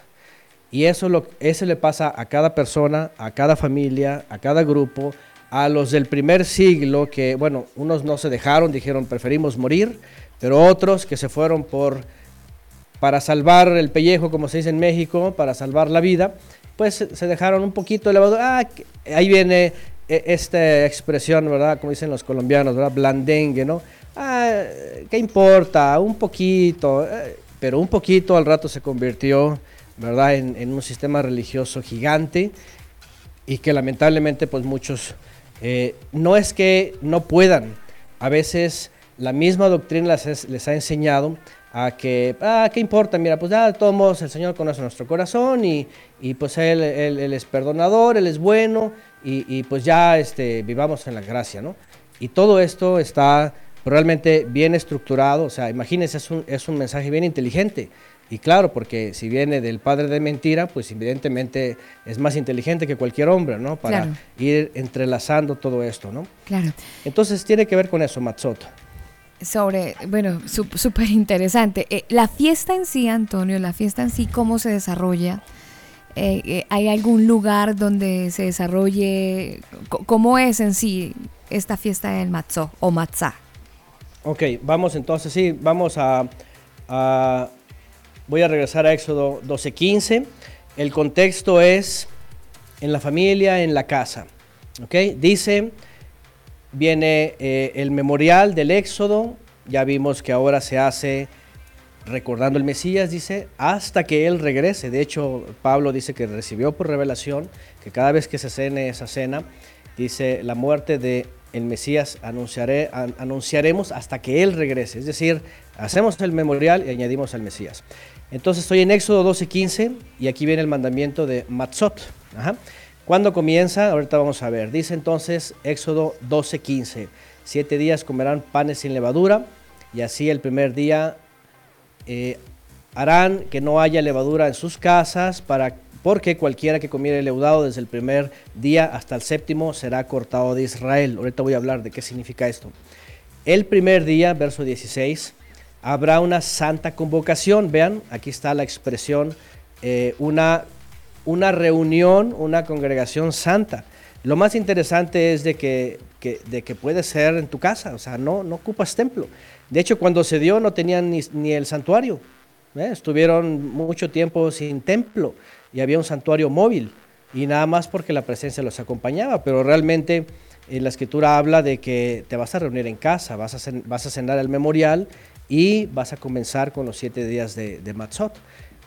Dice, eh, el primer día habrá una santa convocación. Siempre, cuando vean esto, siempre recuerden, no dejen de convocarse, no dejen de, congregarse como algunos tienen por costumbre. No tiene que ver con templos ni iglesias, tiene que ver con un tiempo especial que el Creador eligió para que tuviéramos eh, esta enseñanza. ¿no? Dice, eh, el primer día habrá una santa convocación y asimismo el séptimo día, vean, una santa convocación, es decir, de los siete, el primero y el último son días de reposo, de hecho, son, son Shabbatot, o sea, son reposos eh, aparte de, del reposo semanal. El reposo semanal es de por sí cada semana, pero cuando vienen citas santas, adicional, también son, son días de reposo.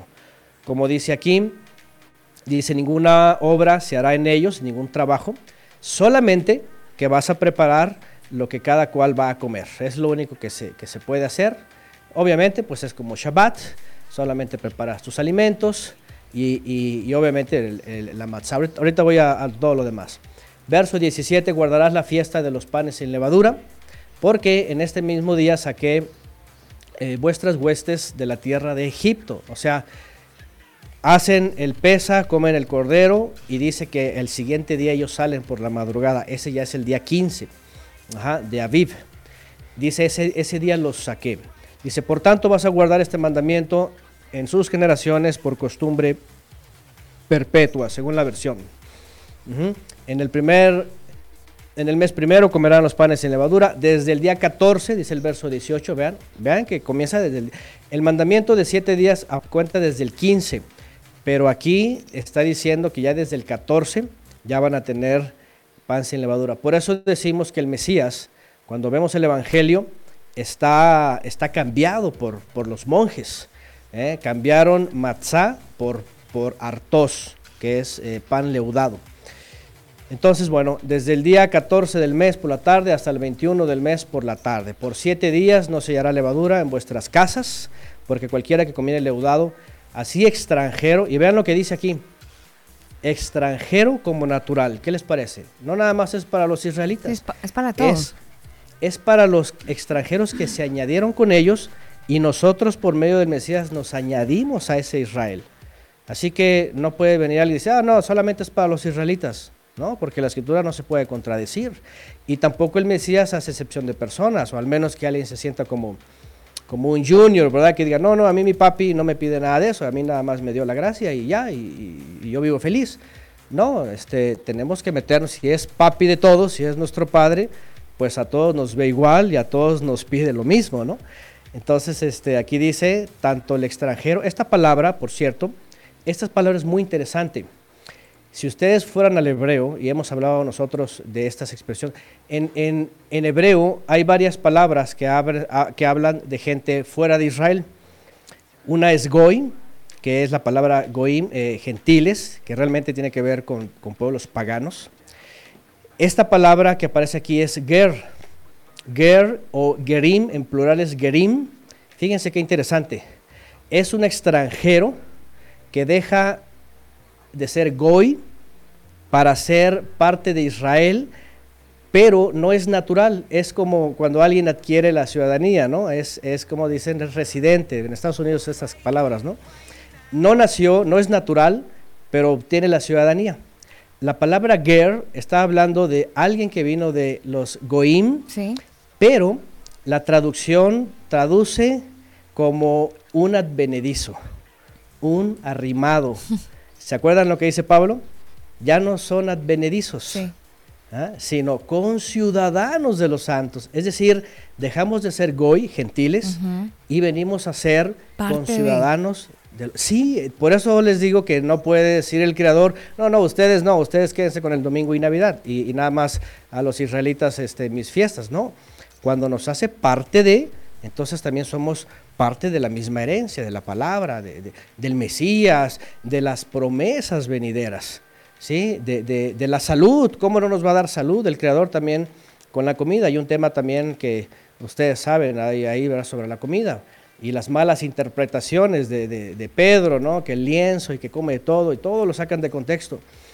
Pero la verdad es de que el Creador quiere una sola cosa, es como la carta magna, todas sus instrucciones son para su familia, su pueblo, los suyos, y quiere beneficio de nosotros, ¿no? Beneficio para nosotros. Entonces, bueno, aquí está. Incluye, incluía los que venían de afuera, que estaban arrimados, advenedizos, es la palabra que usa Pablo, es la misma, gerim, eh, pero dejan de ser goim, gentiles, paganos, y vienen a ser como acercados a Israel. Entonces, extranjero como natural, eh, van a ser lo mismo, ¿no? Cualquiera, y en donde me quedé, eh, Siete días no se hallará levadura en vuestras casas, porque cualquiera que coma algo leudado, tanto extranjero como natural del país, será eliminado de la congregación de Israel. Y aquí este texto sobre todo es muy, muy fuerte. De hecho, hay algunos textos como de estos que dicen, ay, mira, ya ves la ley, ahí está hablando de cómo, que vamos a apedrear, vamos a matar a, los pecadores, a las prostitutas, y empiezan a decir que si vamos a traer la ley de regreso, entonces vamos a ser apedreadero, ¿no? Y otra vez, eh, tergiversan o malinterpretan el contexto de este texto está hablando, por supuesto, de una incorporación de los paganos al pueblo de Israel, en donde guardaban eh, eh, estrictamente estas instrucciones porque estaban anunciando algo. Hoy día, y ya lo dijimos hace rato, ya lo mencionó ahí el ingeniero, levadura, como puso ahí Javier Rocha, este, levadura. ¿Qué significa esto? Pues obviamente el pecado que crece del ego interno y que se revela con el Creador. Qué interesante porque en el Mesías, voy a, traer un, ejemplo que ya mencioné en la transmisión pasada, ¿se acuerdan? Ananías y Zafira prometen donar una propiedad, dice que traen un dinero y resulta que sustraen de ahí.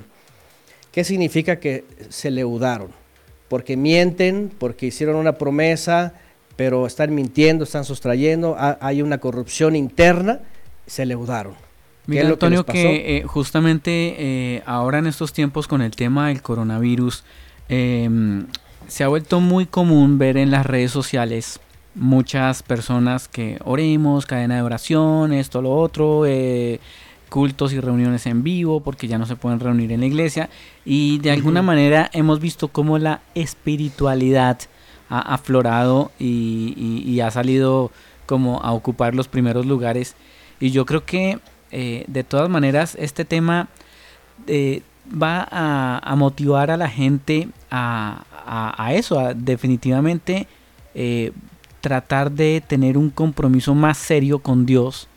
Y no solamente como tú ponías el ejemplo, Ananías y Zafira, que ellos dijeron, no, a lo mejor estamos solos, nadie nos ve, quedémonos callados y aquí no va a pasar nada.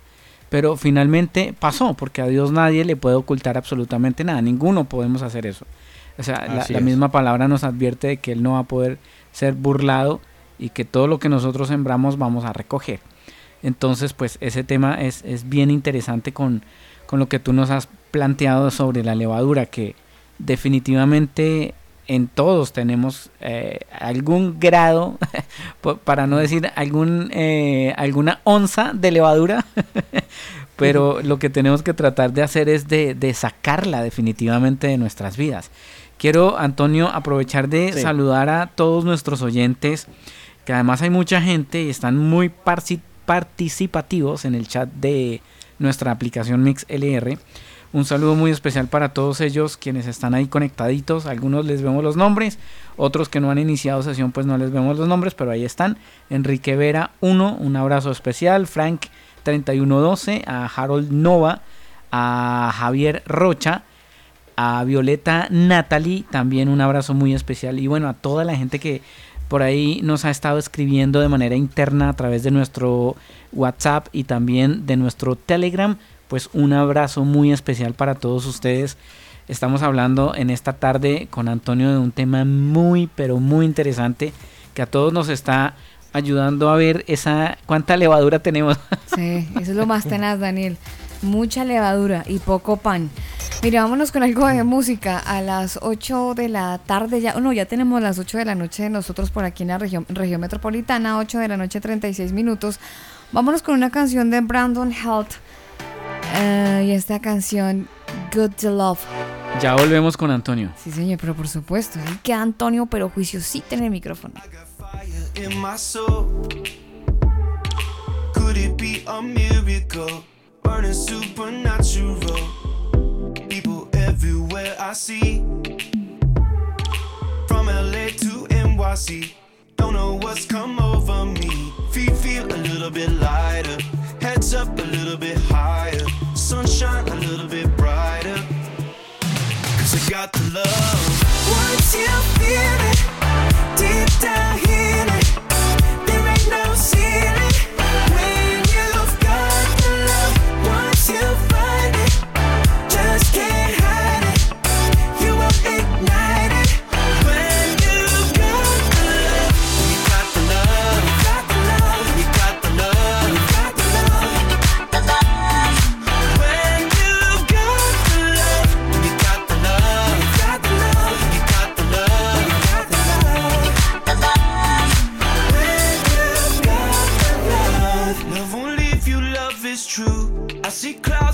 sees through. Do the best in me and you, you.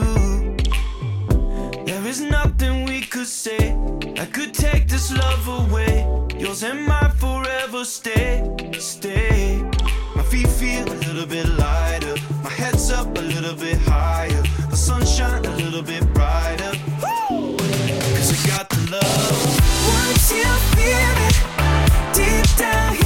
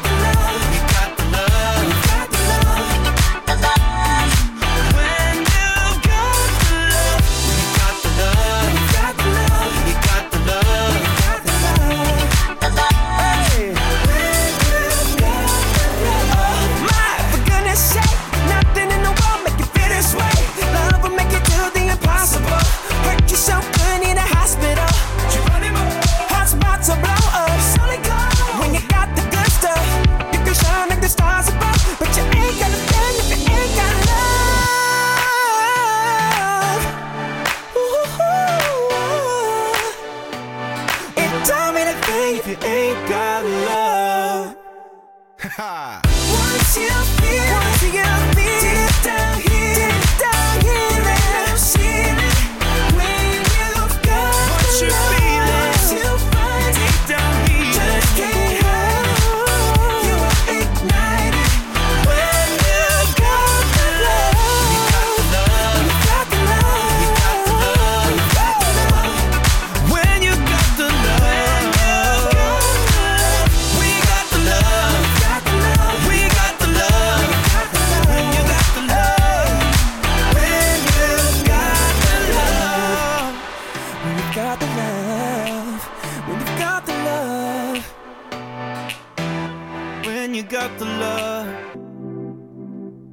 Tú pones el lugar, nosotros te acompañamos. El combo.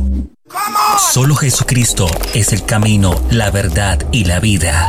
Si te cuentan otra cosa, te están desinformando. El combo. Elcombo.com Manual de Sonido para Iglesias. Es el primer libro con énfasis en la educación dirigida a los músicos de las denominaciones eclesiásticas. Este libro fue escrito por Elber Montiel, productor musical colombiano, y Daniel Torres, ingeniero de sonido chileno. Sus conocimientos enriquecerán desde un punto de vista técnico a los ministerios de las diferentes congregaciones, brindando la posibilidad de mejorar la calidad del sonido y acople de la banda en el momento de realizar sus reuniones o eventos en vivo. El exceso de volumen es perjudicial para tu salud. Infórmate www.manualdesonido.com.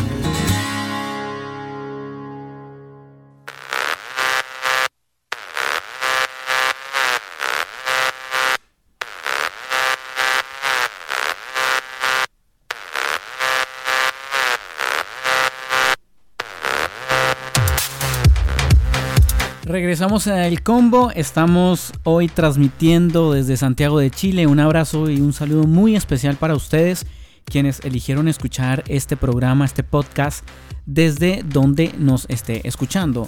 Y a esta hora nos escuchan en vivo en diferentes países. De hecho, queremos enviar un saludo muy especial para todos ustedes.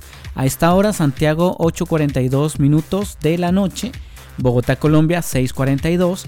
Carolina Beach, en Estados Unidos, 7.42 y Cuernavaca. Mucha gente que está ahí conectada en Cuernavaca, 5.42 de la tarde.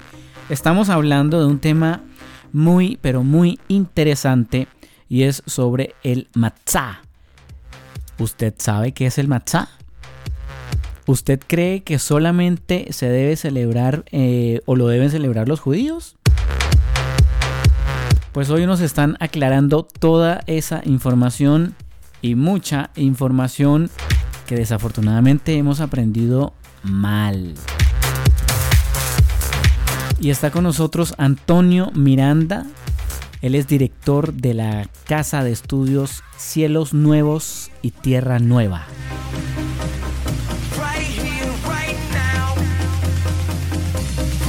Entonces, Antonio, continuemos con nuestro tema de hoy que está supremamente interesante. Muy bien, muy bien. Pues, eh, y como les decía la transmisión pasada, realmente el creyente ha querido obedecer por eso, por eso siguen lo que se llama como el Viernes Santo y el Sábado de Gloria. Bueno, ya en la cristiandad pues nada más es eh, eh, los días santos y algo que se le conoce como la semana este, de Pascua. Aquí yo les decía la vez pasada que aquí en México es Semana Santa y Semana de Pascua. Lo más interesante es de que, al menos aquí en México, la semana de Pascua es pues toda la semana, siete días eh, y pues aquí es de vacaciones, ¿no? Porque ya después del viernes, sábado y domingo de gloria que le llaman, ya los otros días son, son de vacaciones, ¿no? pero eh, Se supone que es una Semana Santa, pero hay muchos que se van de carrete, de fiesta, a tomar, a celebrar y de santo poco. Imagínense, yo creo que hoy el creador los está obligando con la cuarentena. Se me van a quedar porque es Semana Santa. Y no es chiste, Antonio, porque ¿Eh? de hecho alguien eh, por ahí me comentó justamente eh, que Dios tuvo que derribar ídolos. El ídolo del fútbol suspendido, el ídolo de mm. los conciertos suspendidos, teatros, bueno, todos suspendidos. Los ídolos están suspendidos. Sí, sí, sí. Lo, lamentable es de que a lo mejor cuando, cuando ya todo esto cambia, a lo mejor cuando ya, se, todos van a regresar a su normalidad. Eh, tal vez algunos sí van a aprender, eh, eh, sí van a tener oídos para oír y porque hoy día hasta todo el mundo, hasta propios y extraños, están llamando pues a la reflexión, a la familia, a aprovechar el tiempo, a no sé qué, y, qué bonito y qué, qué bueno cuando, cuando piensan en lo que nunca han hecho, pero lo malo es cuando después de esto vuelven otra vez al sistema acelerado, ¿no? Y, pero bueno, al final lo va a aprovechar el que tiene oídos para oír, ¿verdad? Y lo va a hacer. Entonces, este, eh, siete días, eh, estos siete días que realmente eran de panes en levadura, la religión los cambia y los hacen, aquí le llaman Semana de Pascua, le llaman, no sé por qué la religión, ¿verdad? Semana Santa y Semana de Pascua. Y, y sí, pasan sus días después de que eh, pues lloran, hay emociones y todo, ya creen que han sido perdonados y pues se van a, las vacaciones, ¿no? Y, en la Biblia no, fíjense cómo se los cambiaron. En la Biblia aquí estamos viendo que, que, el día 15 de Aviv, del mes primero bíblico, eh, es un reposo es festivo y, y, se empiezan a comer siete días de matzot. Aquí está muy claro, ¿no? Eh, déjenme ir también a Levítico 23 para, para, que volvamos a ver, porque vamos a ir enlistándolas aquí, eh, estas citas. Y en Levítico capítulo 23, en el verso 5 vimos que está Pesaj, el día 14. Y en, en Levítico 23, 6 dice otra vez de Matzot, de panes en levadura. A los 15 días de este mes es la fiesta. Y aquí ya se añade, aparte de la palabra Moed, que es una cita, y Mikra, que es una congregación o convocación, eh, ya aquí ya se añade la palabra Hak. Aquí ya explícitamente es día de fiesta, de alegría, de gozarse delante del Creador. Obviamente no como el mundo lo hace, ¿verdad? Sino una fiesta santa y para esto obviamente pues tiene que ver con gratitud, con cantos al Creador, con danza incluso, exaltación, eh, es parte de, la, festividad. ¿no? Entonces dicen en el verso 6 es la fiesta solemne de los panes en levadura, en honor al Eterno, vean, al Eterno, siete días comerán panes en levadura, el primer día tendrán santa convocación, verso 7, ningún trabajo de siervos harán, eh, durante siete días ofrecerán al Eterno ofrendas quemadas, eso sí tiene que ver con eh, el templo, ¿verdad? Con ministros. Eh, el séptimo día será de santa convocación, otra vez, otra congregación, otra convocación, y ningún trabajo de siervos van a hacer. Hasta el verso 8 está este mandamiento. ¿okay? Entonces, la realidad es de que no hay ninguna semana de Pascua ni Semana Santa. Es Pesaj, el día 14, y siete días de, panes sin levadura. Ese es el mandamiento. Y, qué significa entonces todo eso? Pues ya nos adelantamos un poquito a qué es una matzah, ¿no? Y ahorita vamos a ir al texto en el Evangelio para ver también que ahí está matzot. Algo muy importante que aquí añadió eh, Javier Rocha, gracias Javier, en 1 Corintios 5.8, Pablo de Tarso hace alusión a esta festividad y le da el sentido que significa. Dice, voy a leer lo que puso aquí Javier, 1 Corintios 5.8, así que sigamos celebrando la solemnidad, vean, está hablando de panes en levadura, dice, no con la vieja levadura, ni con la levadura de malicia y de maldad, vean, sino con matzot o panes en levadura de sinceridad y verdad. Hay toda una historia sobre la levadura, los comentaristas de la antigüedad dicen que había este polvo ya como tal de leudar, que su origen es en Egipto, fíjense qué interesante. Es eh, producto que se creó en Egipto y que se usaba en todo Egipto, ¿verdad? Para ayudar a leudar la masa todavía más. Porque naturalmente leuda un poquito, pero ya cuando se le añaden estos elementos, entonces leudaban. Y hay toda una historia sobre esto, porque eh, una masa leudada o un pan leudado eh, está hablando de apariencias engañosas. Todos sabemos que si agarramos un pan leudado y lo comprimimos va a terminar siendo una tortilla. Sí, claro. Porque lo que trae es aire, es una apariencia que tú dices, wow, mira, que es esto, es lo otro, ¿verdad? Y la realidad es otra, ¿no? Entonces, eh, esto nos enseña el Creador a que tenemos que ser verdaderos, sinceros. Tamim, que de la palabra la traducen como perfecto, es más bien completos, maduros como personas entendidas que sabemos lo que quiere el Creador y cómo tenemos que vivir, no fingidos, no en apariencias, no y sobre todo una de las cosas, por cierto, que se ha visto pues lamentablemente pues no solamente en toda la humanidad, sino en los lugares en donde se intenta buscar al Creador, es lastimosamente eh, pues muchos actores, ¿no? ¿Por qué? Porque a veces en los lugares pues la emoción quiere expresar algo que no es. ¿Verdad? Que a veces se dejan llevar muy, muy fácil por la emoción y hacen cosas que, regularmente la gente no hace. ¿Por qué? Porque quieren ser vistos. Es algo que el Mesías criticó mucho, la levadura de los fariseos, dice, porque quieren ser vistos. Porque en, las sinagogas, dice, quieren ser vistos, quieren llamar la atención, quieren que, que sean escuchados, sus oraciones eran así muy demagógicas, eran llamativas, sus vestimentas, escojaban los mejores lugares, querían ser reconocidos. Y yo no sé, cuando ustedes piensan en esto, dicen, oh, oh ¿dónde he visto esto, verdad? Entonces, en esos lugares regularmente eh, la apariencia es lo que eh, e, es la levadura, ¿no? Ser lo que no es. Mm. Cuando el Mesías dice, cuando tú quieras buscar al Creador, dice, ve, y es más, cierra la puerta con seguro, dice. Y ahí póstrate y ahí busca a tu creador. Ahí él te va a reconocer. Ahí, ahí no tienes levadura, finalmente ahí eres tú mismo. Exactamente, ahí delante del creador, ¿quién va a fingir, no? El que finge va, le va a pasar como Ananías y Zafira, pero este, ahí eres uno tal cual, totalmente desnudo, ¿verdad? El alma delante del creador. Pero lamentablemente cuando ya vas a un lugar multitudinal, entonces eh, tu, tu, tu, tu, condición caída te hace, y a veces aunque te quieras esforzar, ya después del tiempo ya te, te, te asimilas y eres parte de lo mismo. Y lo digo porque yo lo vi en tantos años del cristianismo este, pues uno es parte de eso, ¿verdad? Este, aunque no quiera, a veces yo he escuchado de gente que me dice, no, pues es que me dijeron que voy a recibir el don de no sé qué, que voy a ser profeta, que me profetizaron y, toda la gente emocionada porque quieren ser algo, ¿verdad? Están buscando llenar esa parte, ¿no? Sí. Cuando, cuando el Mesías dijo, el que quiera hacer algo, empieza a servir, ese es el mayor en el reino, el que sirve, ¿verdad? No el que quiere, aquí es el problema de las jerarquías.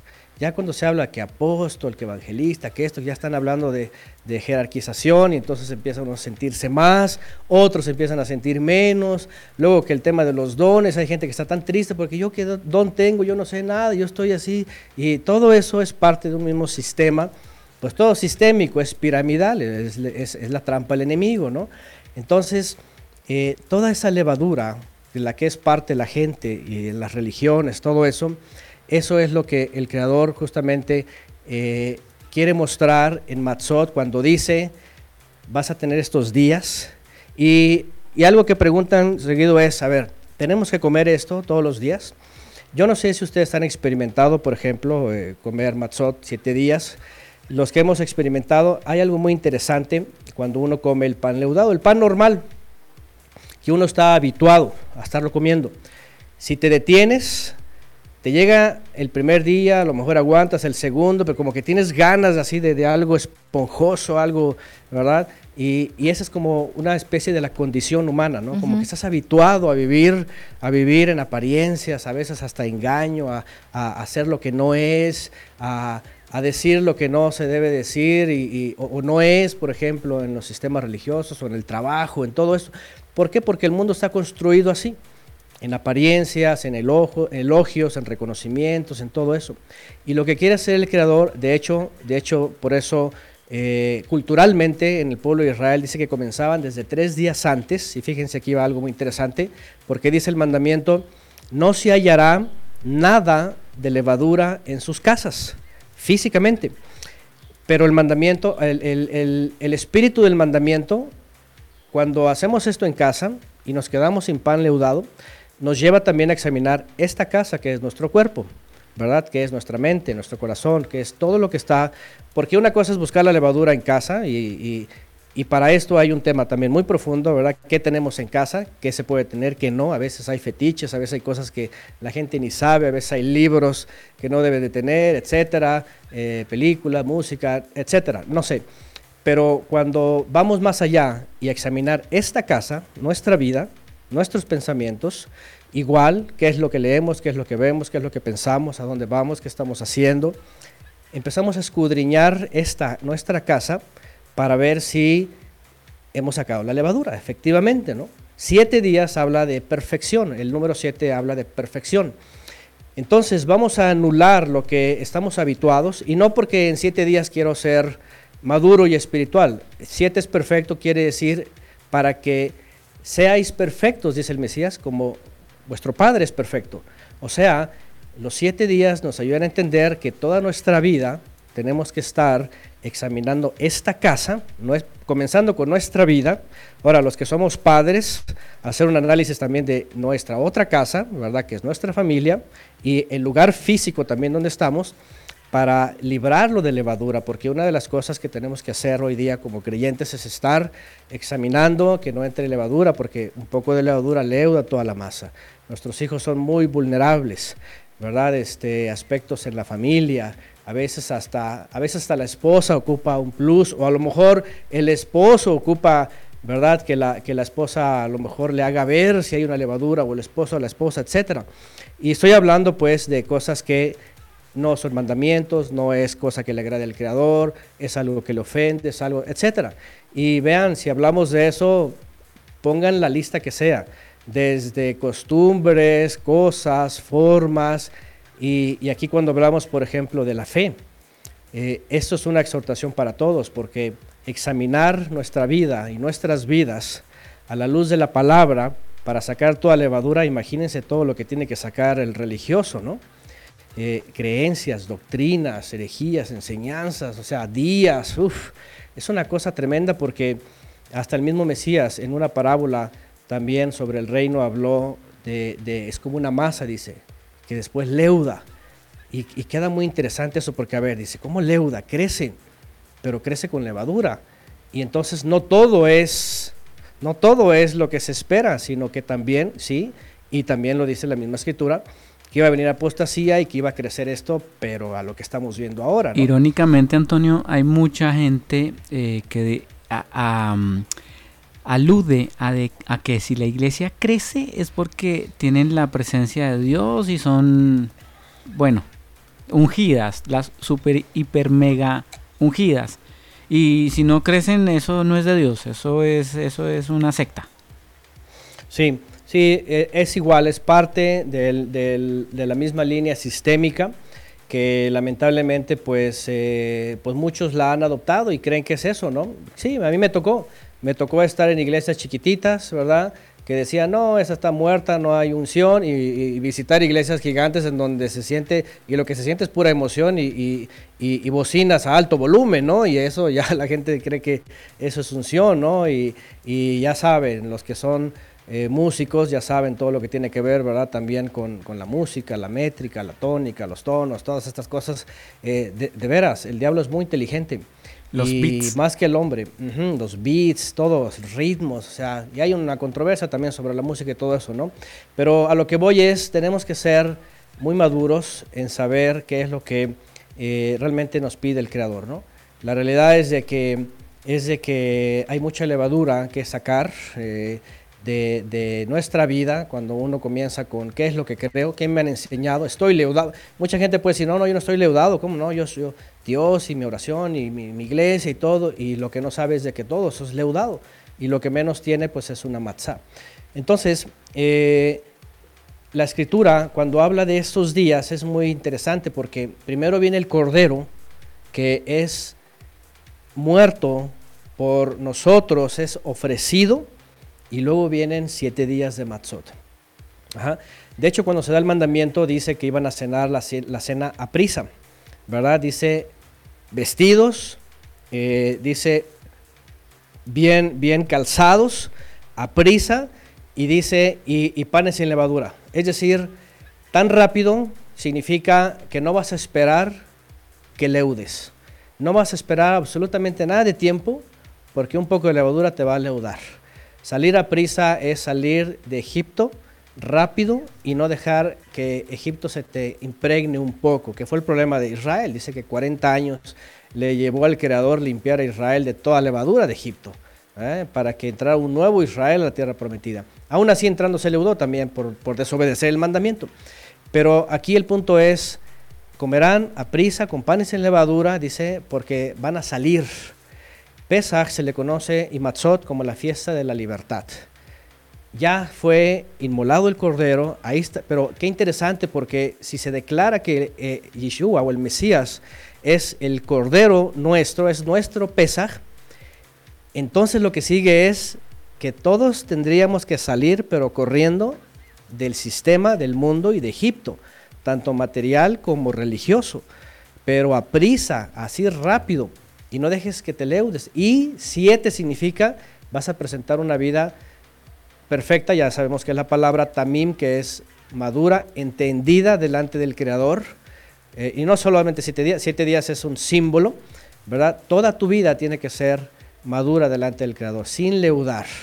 No permita, si ya saliste de Egipto, ya dejaste la religión de Egipto, ya dejaste los ídolos de Egipto, los días de Egipto, la esclavitud de Egipto, ya dejaste todo Egipto y sales. Una de las cosas bien interesantes que, se, que hablaban los antiguos sobre esto es de que en Egipto tenían tantos ídolos que incluso los israelitas se la pensaban cuando decían, ¿un cordero? ¿Pero cómo? Porque el carnero en Egipto era adorado también. De hecho, tenían una, una de esas rocas, ¿verdad? Gigantes que hacían, ¿cómo se llaman? Un, eh, como un altar. como un altar. Yo, yo Antonio, yo había estado escuchando que de hecho el cordero era tan adorado que parte de esa prisa con la que ellos eh, tenían que, que salir era porque podían venir represalias porque ellos mataron muchos corderos. Exactamente, eso es lo que iba. Entonces el cordero era adorado. Y decían, ¿cómo? ¿Lo haremos aquí? Y dijo Moisés, sí, lo van a hacer. Y el Creador va a permitir. Y entonces el cordero era sacrificado y vámonos a prisa, a salir porque ya llegó nuestro cordero para ser libres. El problema con la religión es de que se quedaron con el cordero y lo colgaron y lo están adorando, como los egipcios. Y cuando llega esos momentos les cambiaron a sentimentalismo, a llorar, a golpearse el pecho, decir, ay, el cordero colgado. No, el cordero ahora ya es un león, ya es un rey, nos reina, ya, son, ya somos libres. Pero la religión se quedó al cordero colgado y están adorándolo. Lo mismo pasó con la serpiente, ¿se acuerdan? La pusieron para redimir y dice el Mesías que así como Moisés levantó la serpiente, así el, el Mesías iba a ser levantado. Pero Israel terminó con el objeto colgado y adorándolo y se quedaron ahí y el culto egipcio también. Entonces hay tantas cosas que el creyente tiene que renovar otra vez, transformados la mente por la renovación del entendimiento para que conozcas la voluntad del Creador. Cuando uno entiende toda la profundidad de todo esto, y eso que estamos hablando por encimita, pero sirve mucho porque, ah, por eso es Matzot, porque el Creador quiere que primero nos analicemos nuestra vida, como dice Pablo, analícese cada uno cuando va a venir a la cena y a recordar al Mesías. Dice, cada uno examínese. ¿Por qué? Porque si alguien lo está haciendo indignamente, está comiendo juicio. Entonces, el, análisis realmente es, a ver, ¿estoy leudado? ¿Estoy medio leudado o estoy sin leudar? Porque esta cita me llama a consagración. Por eso les decía que, ¿verdad? Para nosotros es, es todos los años, créanme. O sea, eh, no es cuarentena ni encierro, es santificar esos días y hacerlos especiales y aprender de eso. Analizar mi casa, que es mi cuerpo, mi mente, mis intenciones, mis pensamientos, mis decisiones. Como está en la escritura, dice, estos mandamientos estarán en tu mente y en tu corazón. Dice, y las atarás en tu mano. La mano tiene que ver con la voluntad. Entonces, mis pensamientos, mis sentimientos y emociones y mi voluntad. Por eso en la carta a los hebreos dice, ese es el nuevo pacto pondré mis leyes en su mente y en su corazón, ¿verdad? Porque antes este, estaba el corazón duro, ¿verdad? Y una vez transformado, son escritos los mandamientos. Cuando son escritos los mandamientos, hay una sustitución. Empezamos a sacar la levadura. Si antes era la religión y los días y la religión de Constantino y del Vaticano y de todas las dogmas y ritos y los teólogos, empieza a salir, créanme, lo vivimos, es una experiencia que uno dice, ¿Cómo es posible que nos metieron tantos goles, verdad? Empezamos a revertir y empezamos a hacer una vida transformada, renovando el pensamiento, el entendimiento, viendo la escritura como debe de ser y aprendiendo de estos días. El Cordero, sí, el Mesías es nuestro Cordero. Traemos el recuerdo, anunciándolo a Él, pero también que nos hizo libres del Egipto de este mundo, porque hay un faraón que es Satanás y tiene a sus capataces y tiene su religión y tiene sus ídolos, sus días y adoran al sol, y adoran a su hijo, al Tamuz, y adoran a todos los dioses, allá están afuera, la gente no los ve, pero vamos, hasta en los días de la semana están ahí. Pero ahí están y la cosa es, salgamos y salgamos pronto, ceñidos, calzados y vámonos. Y nada de dejar leudar. Entonces estos días realmente tienen ese significado. Y nuestra vida tiene que ser, eh, como dijimos, siete días se habla de perfecto, de cada día, todo el tiempo, estar examinándonos. Porque la realidad es, como dice el texto, el que dice que está firme, mire que no caiga. Y eso es toda una vida de matzot. O sea, voy a declarar que realmente estoy consagrado, que soy una matzá, pero voy a, estar viendo cada día que no me infle, que no leude, o cada día estar firme en la roca, que es el Mesías y que es el Cordero. Entonces, es muy interesante esto porque los creyentes en el primer siglo vivían esto y sabían que era dar muerte al viejo hombre que venía del mundo pagano, que venía de, de apariencias, de gritos, de expresiones, de demagogia, de, de apariencia, todo esto de mentiras, de teología, de filosofía. Imagínense en una época, en el pueblo de Israel por lo menos, vivieron 200 eh, años antes una invasión de los Seleucidas y toda la, cultura este, eh, helenista, ¿verdad? Y, y, después de casi 200 años, con todas estas luchas, vienen aparte la, la, la, enseñanza romana y luego vienen gentiles a acercarse, ¿verdad? Con enseñanza también griega o egipcia o asiria o de todos lados, pues era muy necesario eh, estar repitiendo esto, ¿verdad? Tenemos que dejar toda levadura, tenemos que dejar todo lo que el hombre hace. Y finalmente, pues la cizaña, ¿no? el Mesías lo mencionó también. De hecho, hay muchas figuras, ¿verdad? Que tienen que ver con, la levadura también, ¿no? Exactamente, esa es otra, otra afirmación interesante, ¿no? La, la, mm, eh, que, además Jesús eh, recomendó dejar crecer la cizaña junto con el trigo, ¿no? Así es, pero siempre se va a ver una diferencia. Ustedes saben, y eso es bien interesante, cuando hemos hablado, por cierto, de Matzot, eh, hemos mencionado una analogía bien interesante. Ustedes saben que trigo y cizaña son diferentes, ¿verdad? Ya saben, cuando eh, crecen... se parecen, pero cuando crecen eh, eh, y están largos hay una diferencia que uno se inclina y el otro no.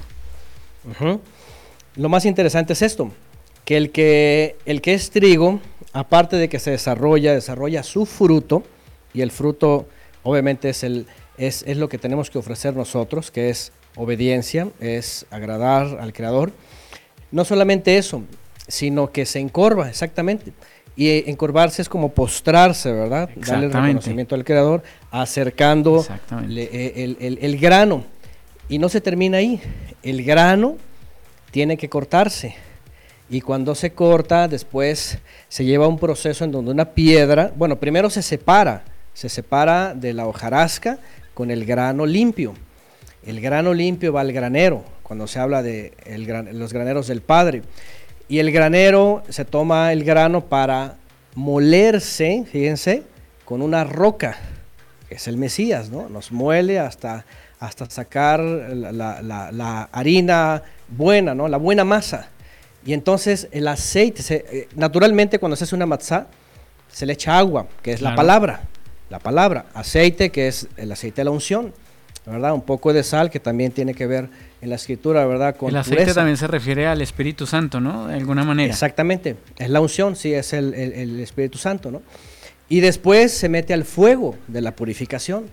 Y enseguida, para que no se leude, obviamente se hace pronto y se mete al fuego de purificación y luego está la matzah. Entonces, todo este proceso está hablando de un creyente que no nada más es aquí estoy y soy el trigo, ¿verdad? Primero hay que ver si no eres cizaña, ¿verdad? Porque capaz que... Pero después de que eres trigo, tienes que encorvarte, humillarte, obedecer, mostrar tus frutos y todo ese fruto que se convierta hasta una vida sin leudar. Y eso es lo que nos enseña Matzot. Y cada día estamos, y porque ese es el mandamiento, comerás panes sin levadura. Nosotros, por ejemplo, en México lo hacemos todo el tiempo, bueno, desde que estamos enseñando y aprendiendo, Sustituimos, por ejemplo, la tortilla, que es algo que es muy común aquí, ¿no? Decimos, bueno, dejamos la tortilla y usamos la matzá para estarla comiendo cada día. Y también la hacemos en casa, se hace, es muy sencillo. Entonces, eh, pero todo eso nos está, además es deliciosa, la realidad es de que es deliciosa, la puedes comer con tu comida y es sensacional, con café, con lo que quieras, con té. Entonces, este, mientras sea kosher, ¿verdad? O sea, permitido, comida permitida. Entonces, todo, todos esos días estamos meditando en lo mismo. Ser panes sin levadura, quitar la levadura, el engaño, como leímos aquí de Shaul de Tarso en 1 Corintios 5.8, sinceridad y verdad, no malicia, no maldad, no mentira, no... Y, y, la levadura tiene que ver con todo el pecado de arrogancia, de egoísmo, de jactancia, mentira, soberbia, todas estas cosas que eh, naturalmente en, en, el hombre caído se produce por el viejo hombre, ¿verdad? Este, ahí es donde viene la enseñanza de tienes que darle muerte. Y fíjense qué interesante, porque también el texto dice, tienes que darle tú muerte al viejo hombre. O sea, no se va a morir solo ni, ni el Mesías vino a matarlo. Tú tienes que reconocer que vas a negarte a ti mismo. Por eso dice el Mesías, el que se niegue a sí mismo y me sigue. ¿verdad? Entonces ahí se habla de que, ok, tengo yo que examinarme primero, ¿verdad? Eh, examinarme para llegar a la cena, para reconocer al Cordero, para anunciar la, la, la libertad, para vivir la libertad y para presentarme como una matzá, como un pan sin leudar. Y obviamente esto comienza desde Pesach, porque como ya leímos, en el memorial se usa este, la, la. Dice que el Mesías, ay, déjenme, vamos si quieren al Evangelio, para que lo veamos otra vez, para que los que digan, hey, ¿eso qué? Eso es del antiguo. Bueno, el Mesías lo hizo.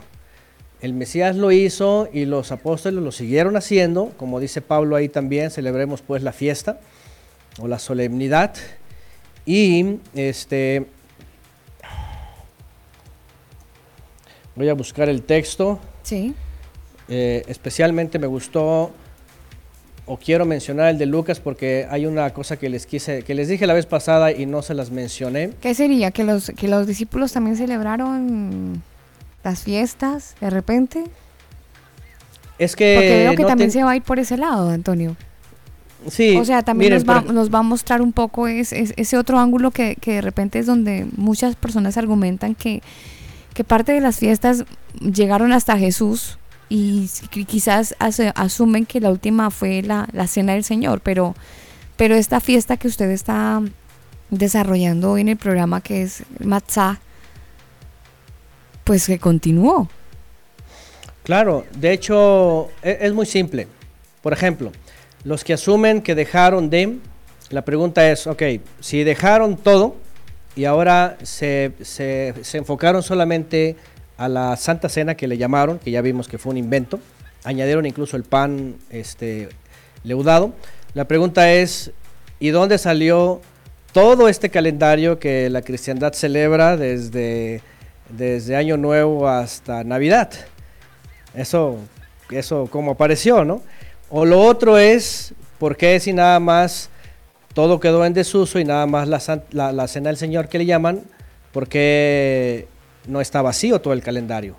O sea, aquí la pregunta es, ¿qué pasó? Si quedó en desuso, pues solamente hubieran quedado con la cena del Señor y punto.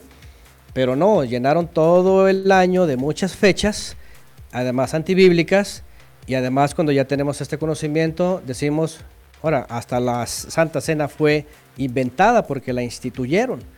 Entonces, lo, lo contextual y lo textual es de que estaban en Pesach, estaban con Matzot y los, las siguientes décadas, y hay registros, de hecho, hasta el año 130, antes de una persecución que, que, que tuvieron ahí en Antioquía, ¿verdad? Que, guardaban todos estos días sin ningún problema. Es decir, no, no tenían nada añadido de los gentiles, sino que seguían guardando estos días.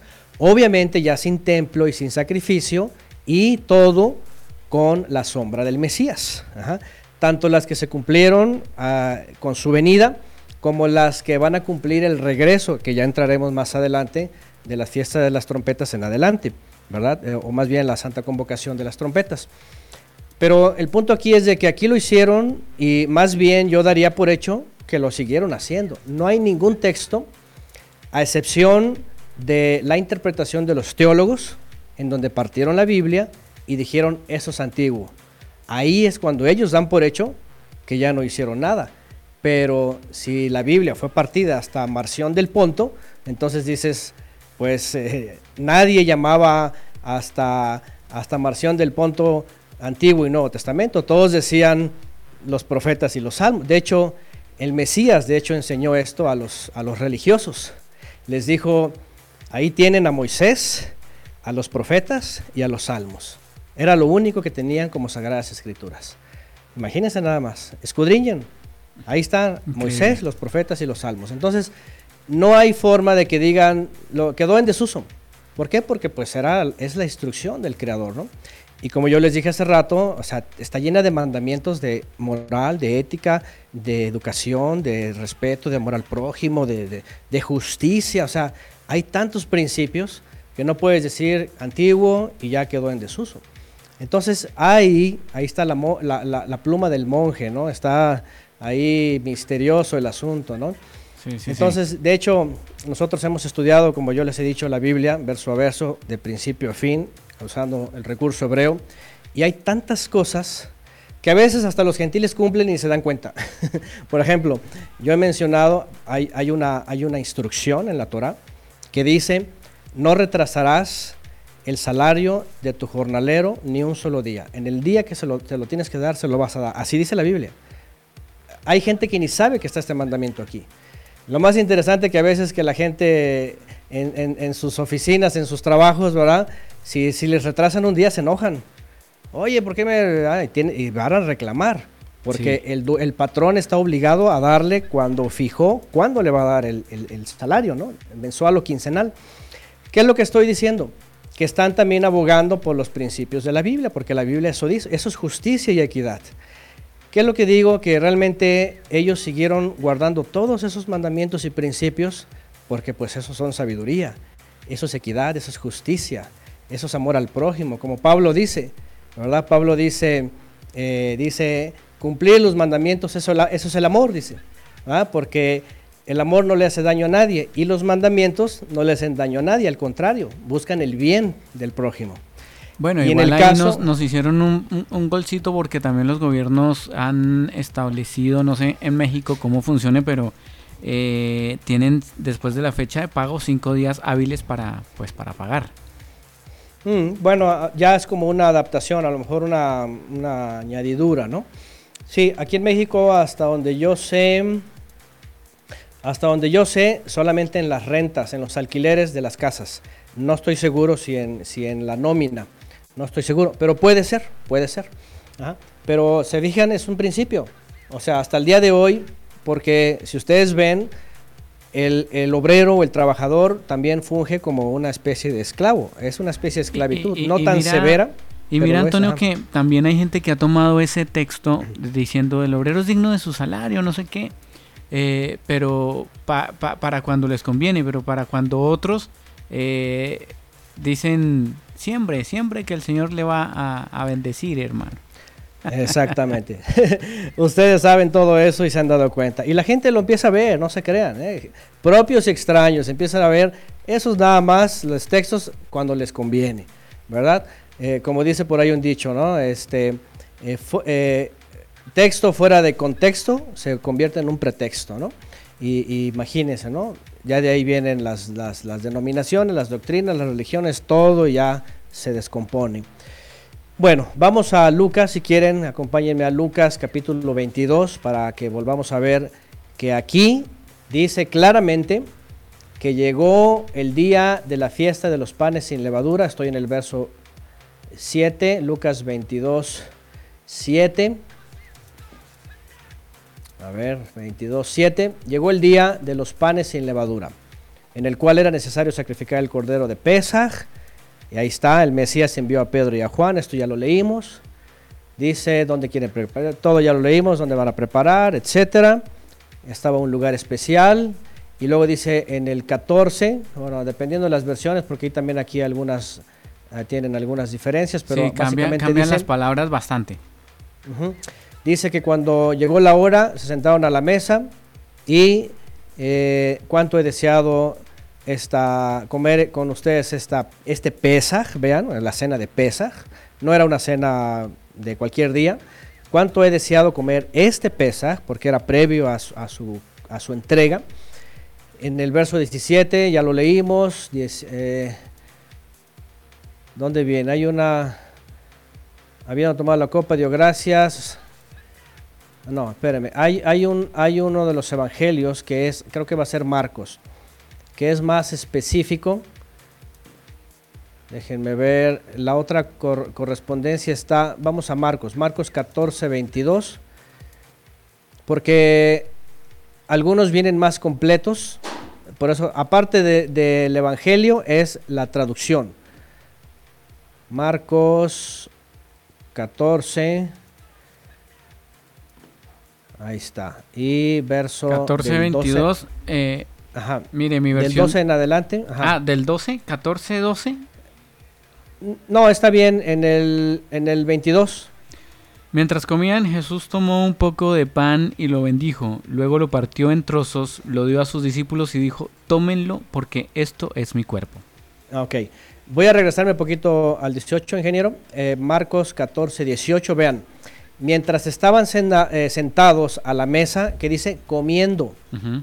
Jesús si, les ustedes dijo. van al, si ustedes van al griego, eh, se, se van a dar cuenta que no es un ritual porque hay movimiento. De hecho, eh, los primeros movimientos que fueron los gnósticos que hablaron de una santa cena de pan y vino, eh, ellos hicieron alusión a, a un ritual que hacían en algunos movimientos gnósticos, ¿verdad? De ahí donde viene después la transubstanciación.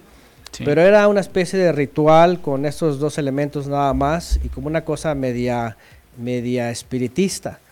Y eso luego lo transformaron como en la institución de la Santa Cena. Pero si nos vamos al contexto de Pesaj, realmente era una cena bien servida. Por eso en el griego, si ustedes van al griego, la palabra que aparece ahí es que estaban cenando una comida, o sea, estaban en la mesa o estaban en el lugar con comida bien servida. Entonces dice, estaban sentados a la mesa comiendo. Y les dijo, estoy en Marcos 14, 18, les aseguro que uno de ustedes eh, que está comiendo conmigo. Es decir, lo que quiero que, que veamos es la escena. Ya Sí, sí, sí. prepararon pesa, ya están, comi- están comiendo, realmente están masticando, están ahí conversando. Y entonces el Mesías de pronto dice, alguien me va a traicionar. Bueno, entonces empieza todo lo que ya sabemos. No, ahorita no es tema. Pero vean, luego dice en el 22, mientras comían, seguían cenando, dice que Yeshua, o el Mesías, tomó pan. Y aquí está lo que ya les dije, aquí el gol que ya sabemos, ¿va? Pero evidentemente, si ya comenzó Matzot, lo que toma es una matzah.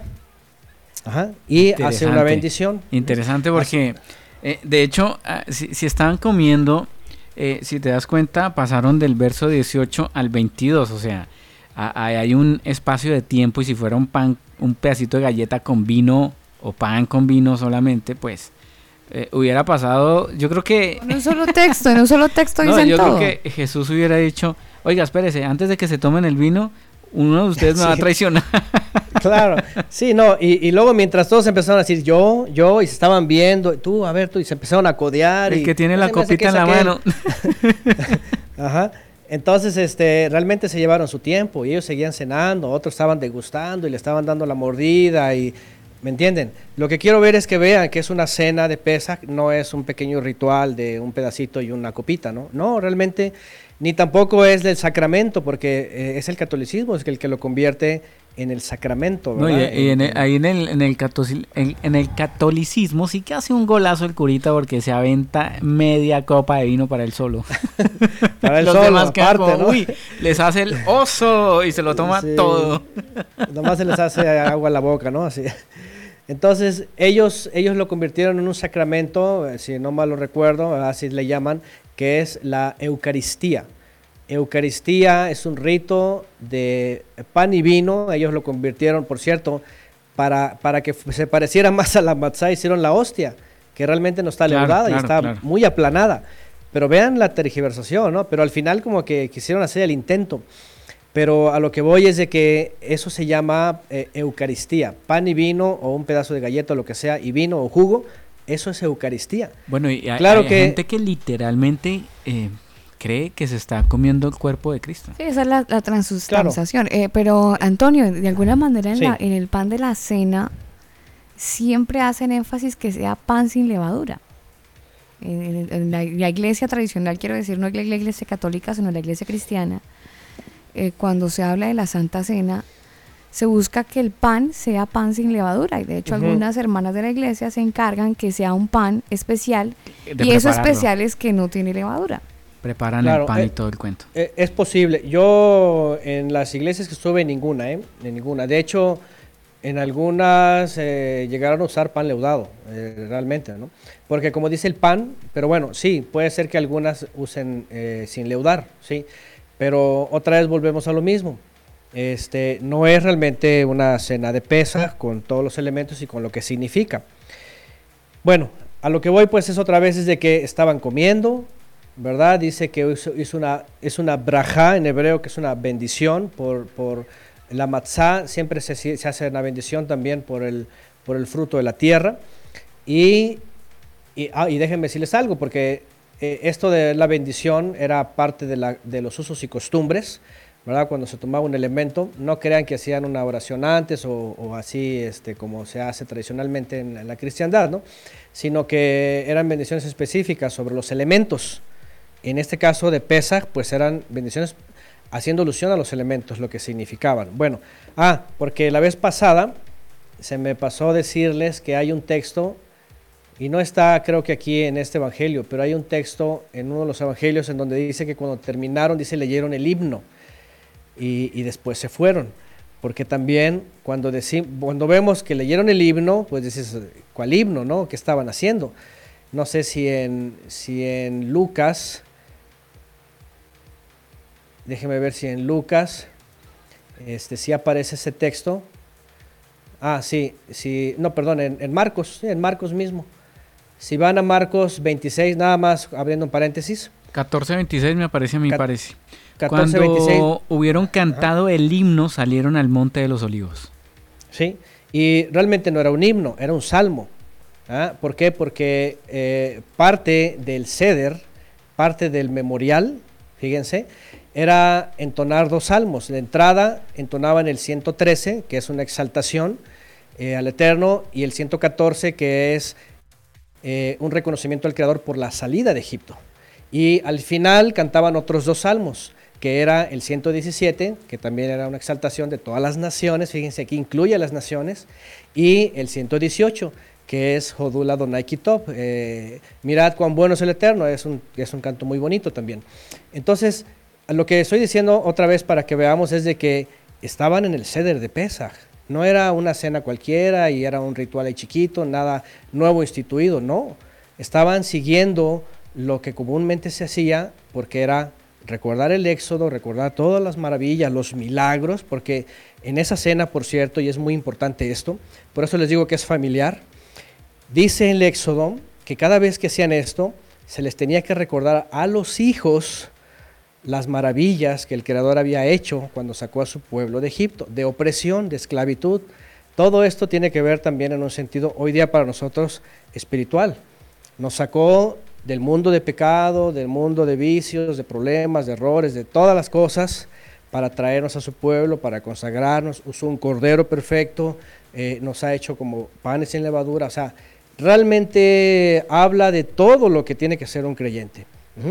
Entonces, nada más un dato para que sepan que esto de que cantó el himno, realmente en, en hebreo dice, eh, cantaron los tehilim. En hebreo, eh, tehilim son salmos que correspondían al ceder de pesa. Comienzan con dos y terminan con dos. Y, en- y entre eso está la cena, están los elementos, está todo esto, ¿no? Entonces, bueno, regreso al 22. Mientras estaban cenando, estaban dándole la mordida y comían. Entonces dice que agarra la matzá. Realmente agarra una matzá. Aquí habla de un pan, pero no es un pan leudado. Hace una braja, una bendición, y lo parte y se los da a comer, ¿verdad? Y ¿Qué más dice? Dice, tomen, dice, esto es mi cuerpo. Esa es la alusión de que Él está sin leudar, que Él es el Cordero Perfecto además, que no tiene pecado en su vida. ¿Por qué? ¿Se acuerdan que hablamos eh, la transmisión pasada en donde decía la escritura que el Cordero iba a ser examinado y que el Mesías cuando entra, desde que va hasta el templo y limpia y Ajá. saca a los mercaderes, lo empiezan a cuestionar.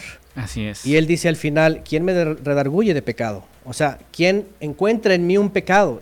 Lo que está diciendo es, aquí está el Cordero perfecto. Aquí, ¿Qué aquí so- soy significa? una carta abierta, mijo. A ver, encuentren algo eh, de dónde agarrarse, a ver si es que encuentran algo.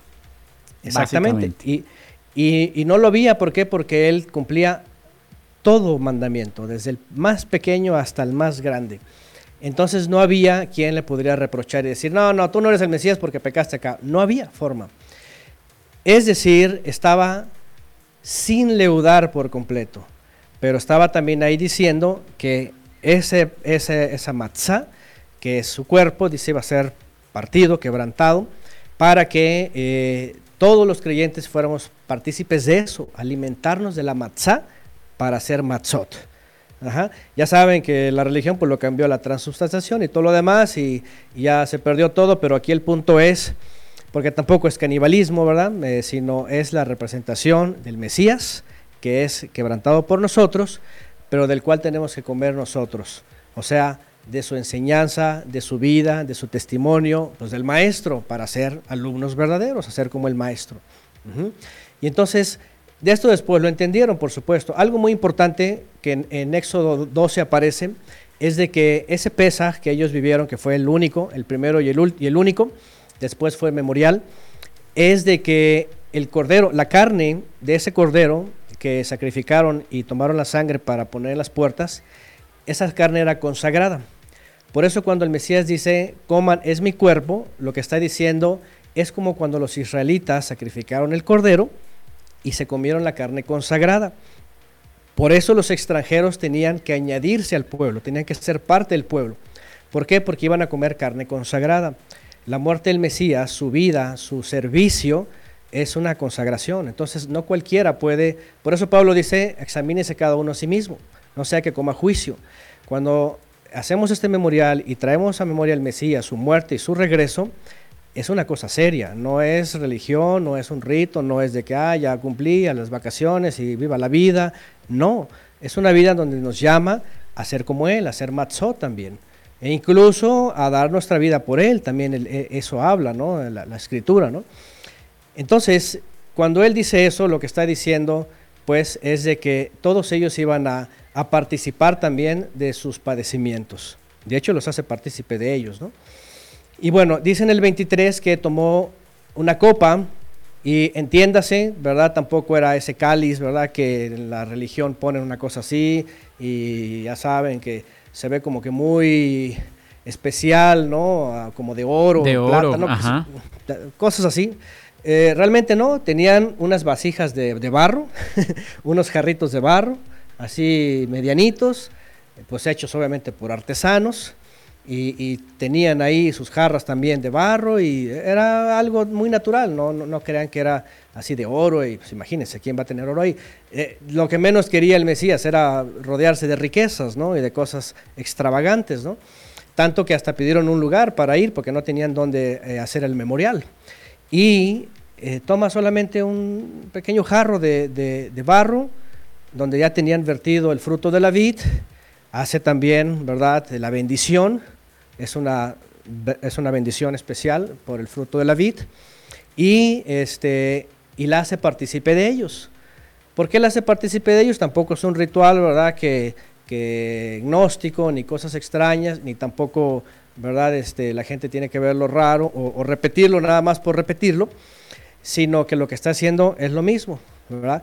Está diciéndoles, porque el fruto de la vid pues representa también el sacrificio, la sangre. Y dice que lo toma, hace la bendición y beben de ella. Y dice, este es mi sangre del pacto.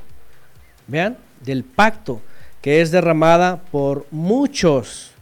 Ni siquiera dice por todos, dice por muchos.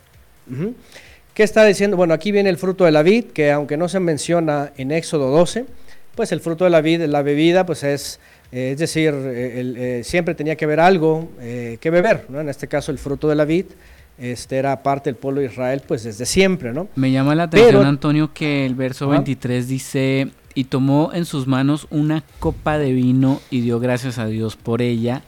Se la dio a ellos, todos bebieron de la copa, no dice que todos y cada uno tenía su copita y tomaron la cena. Sino, e, esto fue como eh, muchas tribus indígenas eh, hasta la fecha usan ese tipo de eh, episodios donde cada toma, no sé, el, el, el presidente de la eh, del grupo de la asamblea y él va repartiendo a sus, a sus demás eh, miembros. Mm.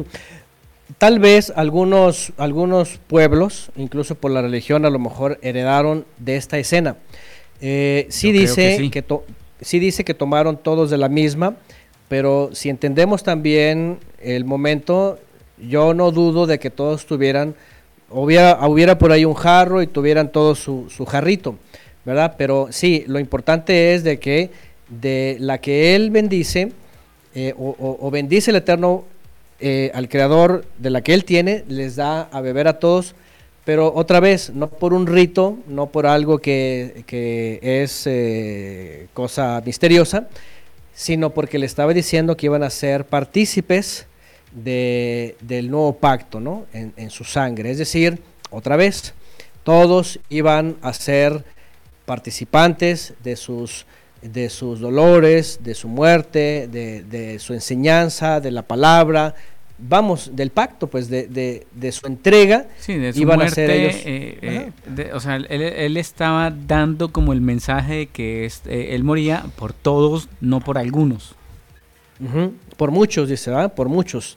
Eso me llama la atención, por muchos y no por todos. Eso es algo que también es muy claro en la escritura desde, desde Deuteronomio, cuando se habla y dice, escoge pues la vida para que te vaya bien. Ah, es decir, la elección de cada quien es la que va a traer como resultado, en este caso, la salvación. Y sí, la realidad es de que el Creador pone ahí la salvación. El que la quiera, la toma. Es como el que tiene para oídos para oír, oiga. El que tiene hambre, venga y coma. El que tenga sed, venga y beba. Entonces la pone ahí para muchos, como lo dice el libro de Daniel, muchos en aquel día, no dice todos. Eso es algo que el pueblo de Israel siempre lo supo y supo también desde un principio que muchos fueron cortados, ¿no? También. Igual como dice el Mesías, ¿no? Unos serán tomados, otros serán dejados. Esa es la realidad. ¿Por qué? Porque vemos un mundo en donde realmente no todos vienen corriendo a querer abrazar la, salvación, ¿no? Entonces, bueno, aquí está lo que, lo que quiero mostrar después desde que aquí está el inicio de Matzot. Esto es lo que significa, la levadura significa el pecado, el orgullo, la jactancia, la soberbia, la religión, básicamente todo lo que hace inflar a la persona. ¿no? Y el Mesías, fíjense qué interesante, está representando cada cosa que está en la palabra. El Cordero perfecto, limpio, sin mancha, este, eh, la, salida de Egipto, salida a prisa, la libertad, el nuevo pacto. Bueno, el nuevo pacto ya, ya estaba dicho desde Jeremías 33, este, 31, ya estaba dicho, ya se había mencionado que iba a venir. Eh, lo que estaba haciendo el Mesías ahí es, es la, el cumplimiento de lo que se había dicho en Jeremías, ¿no? Y que por cierto también está relacionado a una boda, ¿verdad? Ah, recientemente aquí con jóvenes tuvimos una ceremonia de bodas y yo siempre explico esto porque ahí está el esposo. Ahí está el esposo renovando el contrato que la desposada este, rompió, violó tiempo atrás. Y aquí está el esposo renovando porque un pacto se renueva, es decir, se vuelve a ser vigente, pero ahora por un, por un intermediario mejor y es una figura que el Mesías habla. Cuando Juan el Bautista dice, es necesario que el novio crezca y el amigo mengüe, ¿verdad? Está hablando de la figura, de, la, de, lo que es eh, la analogía de la boda. El, novio viene, eh, hace la propuesta del nuevo pacto, hace el nuevo pacto, dice que adquiere a su desposada, paga, paga el precio de sangre, se va a preparar lugar para la esposa, manda regalos a la esposa para que tenga la garantía mientras el esposo va y mientras la esposa se consagra y se guarda, algo que también ya vieron los convidados, eh, están siendo las naciones convidadas, porque una de las cosas que el, Mesías menciona es esto, la figura de la, de la boda. El, ¿Quién es el esposo? ¿Quiénes son los amigos? ¿Quién son, ¿Quién es la esposa? ¿Quiénes son las doncellas? ¿Quiénes se duermen? ¿Cuándo regresa? ¿Qué es el sonido de shofar? Es decir, todo esto es maravilloso. Pero bueno, aquí en Pesach y el primer día de Matzot está comenzando todo. ¿verdad? Está eh, Esa, esta fiesta, perdón Antonio, ¿esta fiesta nos da apertura a la siguiente? Mm, esta, sí, porque, bueno, de los siete anuncios o, expresiones que vemos en Levítico 23, eh, dentro de la fecha de estas, está una que es la de Bikurim, que es seguramente la que vamos a hablar la próxima vez. Y esa de Bikurim, que también vamos a explicar a detalle, eh, sí, sí conecta con la otra que es Pentecostés o Shavuot. En este caso, Matzot solamente está conectada Pesach y Matzot. Es el día 14 y los otros 7 días hasta el día 21. Nada más están conectadas estas dos. Las otras dos que vienen más adelante, que es eh, Bikurim, son dos Bikurim realmente, Bikurim primero y Shavuot, es Bikurim segundo. Estas sí están conectadas. Bueno, pero cuando uno empieza a, como ya a desenredar la pita de la fiesta de los panes, Daniel, ya empieza a aclararse también el panorama sobre, sobre esta fiesta, ¿no? Y, la esencia tan bonita que tiene Daniel. Así es, está eh, muy interesante eh, el tema y no, con estos textos eh, que Antonio nos comparte, pues se van aclarando muchísimas dudas al respecto y eh, más que dudas, para muchos es una información completamente nueva y diferente, ¿no? Sí, sí, sí. Mire, y cada vez que Antonio habla, lo, lo, mismo que me pasó en programas anteriores me pasa con este, pero son, son como que detallitos que los dejo ahí como en pausa para un programa de preguntas y respuestas. Eh, ¿Cuánto llevamos ya de tiempo al aire, ingeniero? Cuéntemelo. Eh, dos horas 37 minutos. Bueno, nos quedan 23 minutos entonces para la gente que está conectada con nosotros. Tenemos las 9.41 minutos avanzando en esta noche de combo. Hoy, eh, noche de domingo, descansando, por supuesto. Algunos obligatoriamente en cuarentena. Aquí en Chile, en, en los próximos 19 minutos entramos en cuarentena no oficial. Eh, cuarentena en toque queda porque nadie puede salir de las 10 de la noche a las 5 de la mañana acá en Chile. Eh, una orden decretada pues hoy en la tarde. ¿Cuarentena total o toque de queda? No, no, no, toque de queda. Toque de queda. Hay multa, ¿no? La persona que salga sea, sea pescada por ahí caminando, hay una plática bastante elevado el número de la cuota, le sí, Sí, sí, está bien, bien elevado el, la multica, así que lo mejor es quedarse en casa y, no salir, porque pagar toda esa cantidad de plata es una locura. No, una locura, una relocura, señor. 9 de la noche, 42 minutos. Vámonos con algo de música. A esta hora invitemos a la gente de Third Day. Esta banda que desafortunadamente ya no está, ¿sabe? Ellos se disolvieron como banda. Y Mac Powell, él siguió haciendo algunas canciones en solitario. De repente la lo encontramos haciendo featurings también.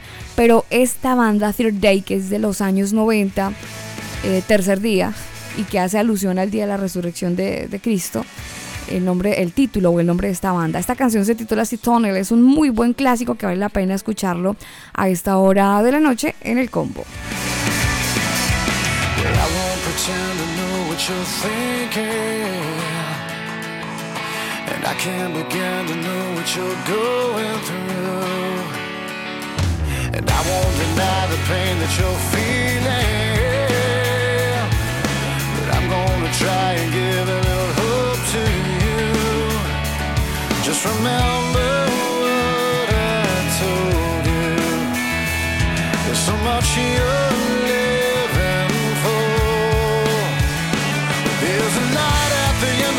tunnel.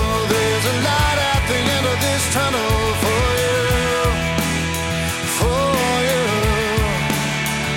And there's a light at the end of this tunnel, shining bright at the end of this tunnel for you, for you.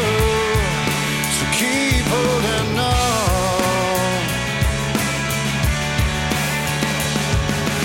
You got your disappointments and sorrows to share the wind.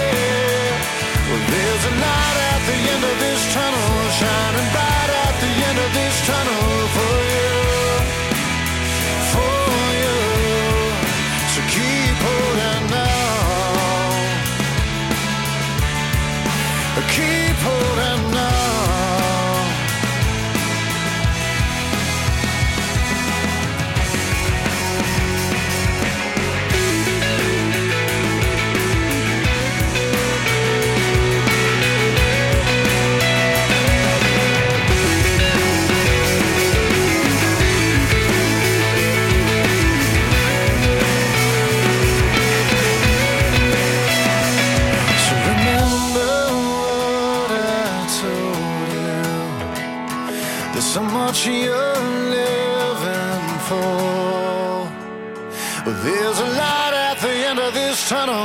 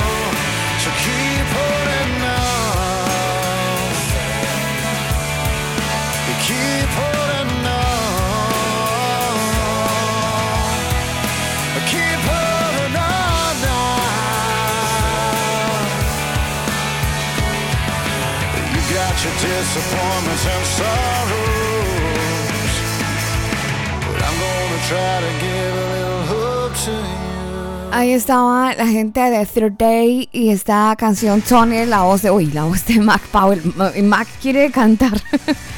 bueno, ¿quién no? Esta canción Daniel hace homenaje, como le decía al inicio de, la misma eh, tercer día, y hace énfasis al día de la resurrección y curiosamente, eh, creo que la fiesta que sigue, y Antonio me corrige, eh, es la fiesta que tiene que ver con la, con la resurrección, Antonio. Eh, ¿Antonio? ¿Se nos fue?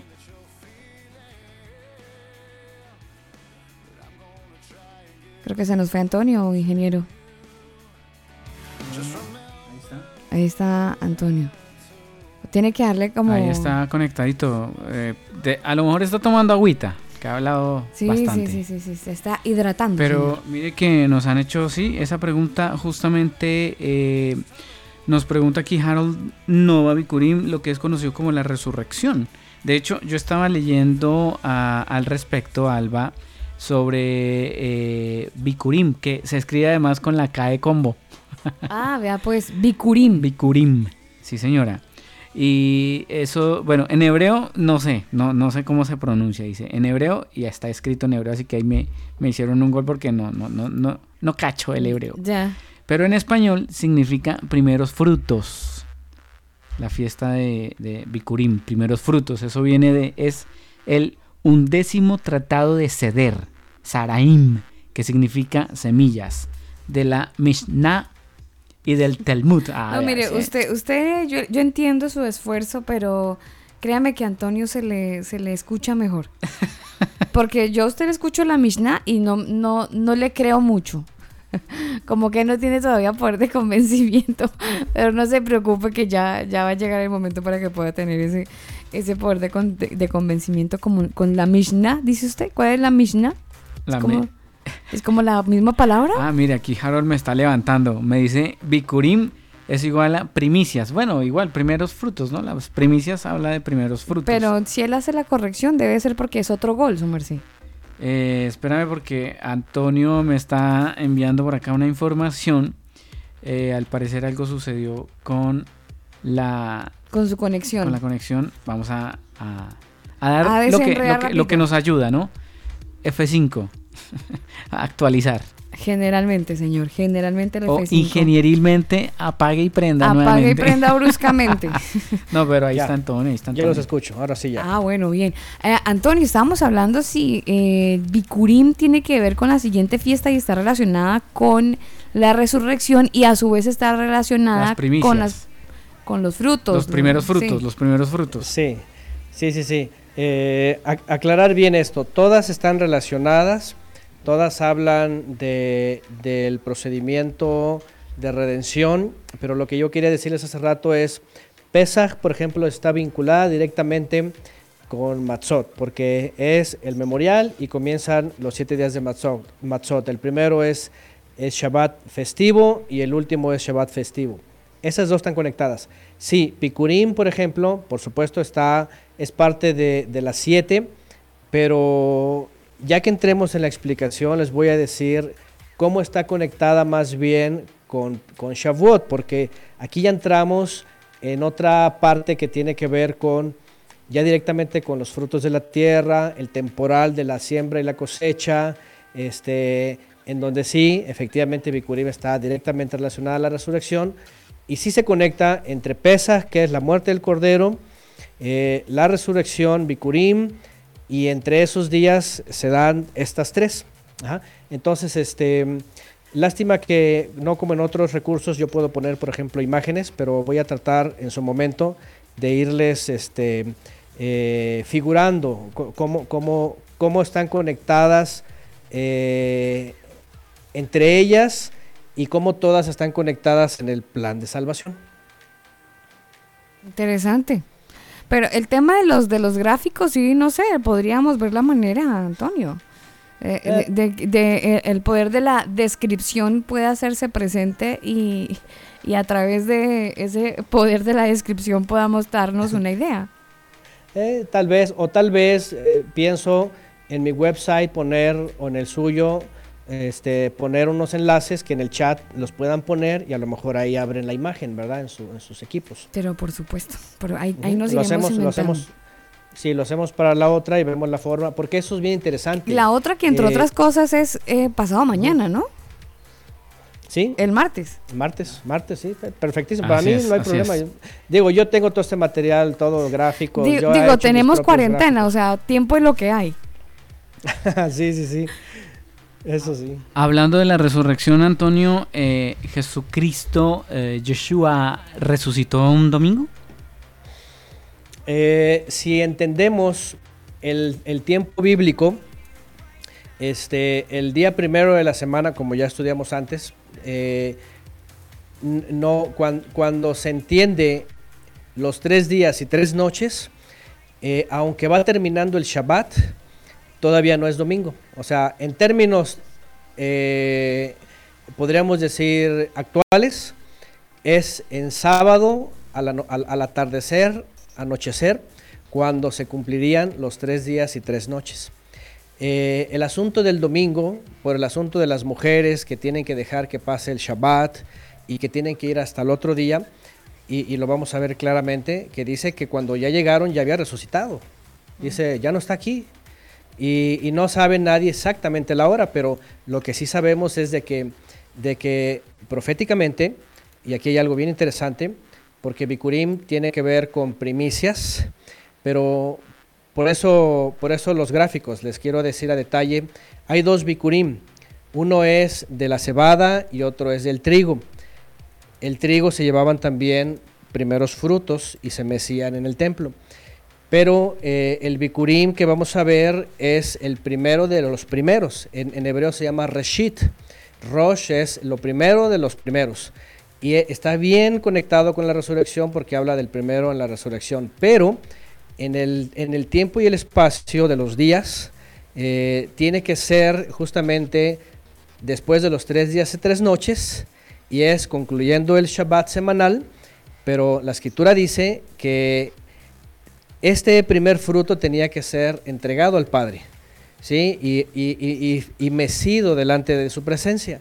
Quiere decir que entre la resurrección, ¿verdad? Y, esta escena de ser ofrecido delante del Eterno, eh, y que bueno, para, e, para el Creador no hay tiempo, finalmente cuando el Mesías reaparece delante de ellos, primero las mujeres y luego los discípulos, ya es, es parte del primer día de la semana, pero obviamente ya entra en el día de mañana y por eso tradicionalmente se cree que apareció el, mero domingo, ¿no? Ya saben, el domingo al, mediodía, el culto de resurrección y todo esto, pero si lo vemos con lentes hebreos, en los días hebreos y en los momentos, van a ver que tienen otra otra otra, imagen de los hechos, sí, sí, y, es asombroso. Pues terrible, terrible porque, eh, porque al abrir esa, esa otra fiesta yo creo que vamos a descubrir cositas que a lo mejor eh, no nos van a gustar.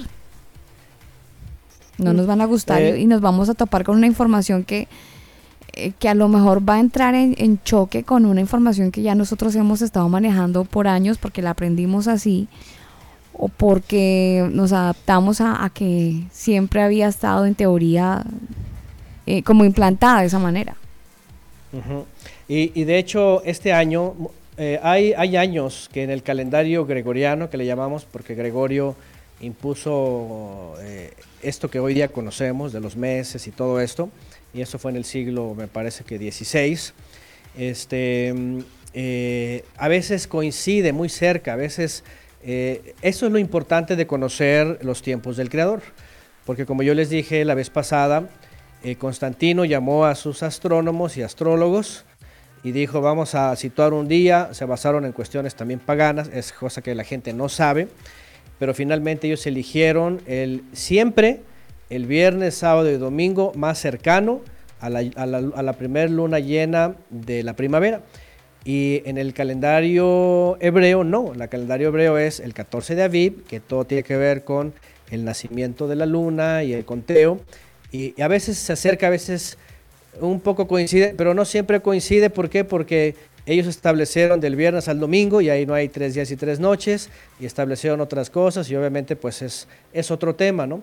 Pero cuando lo vemos en el hebreo, entonces entendemos diferente y además entendemos Bikurim.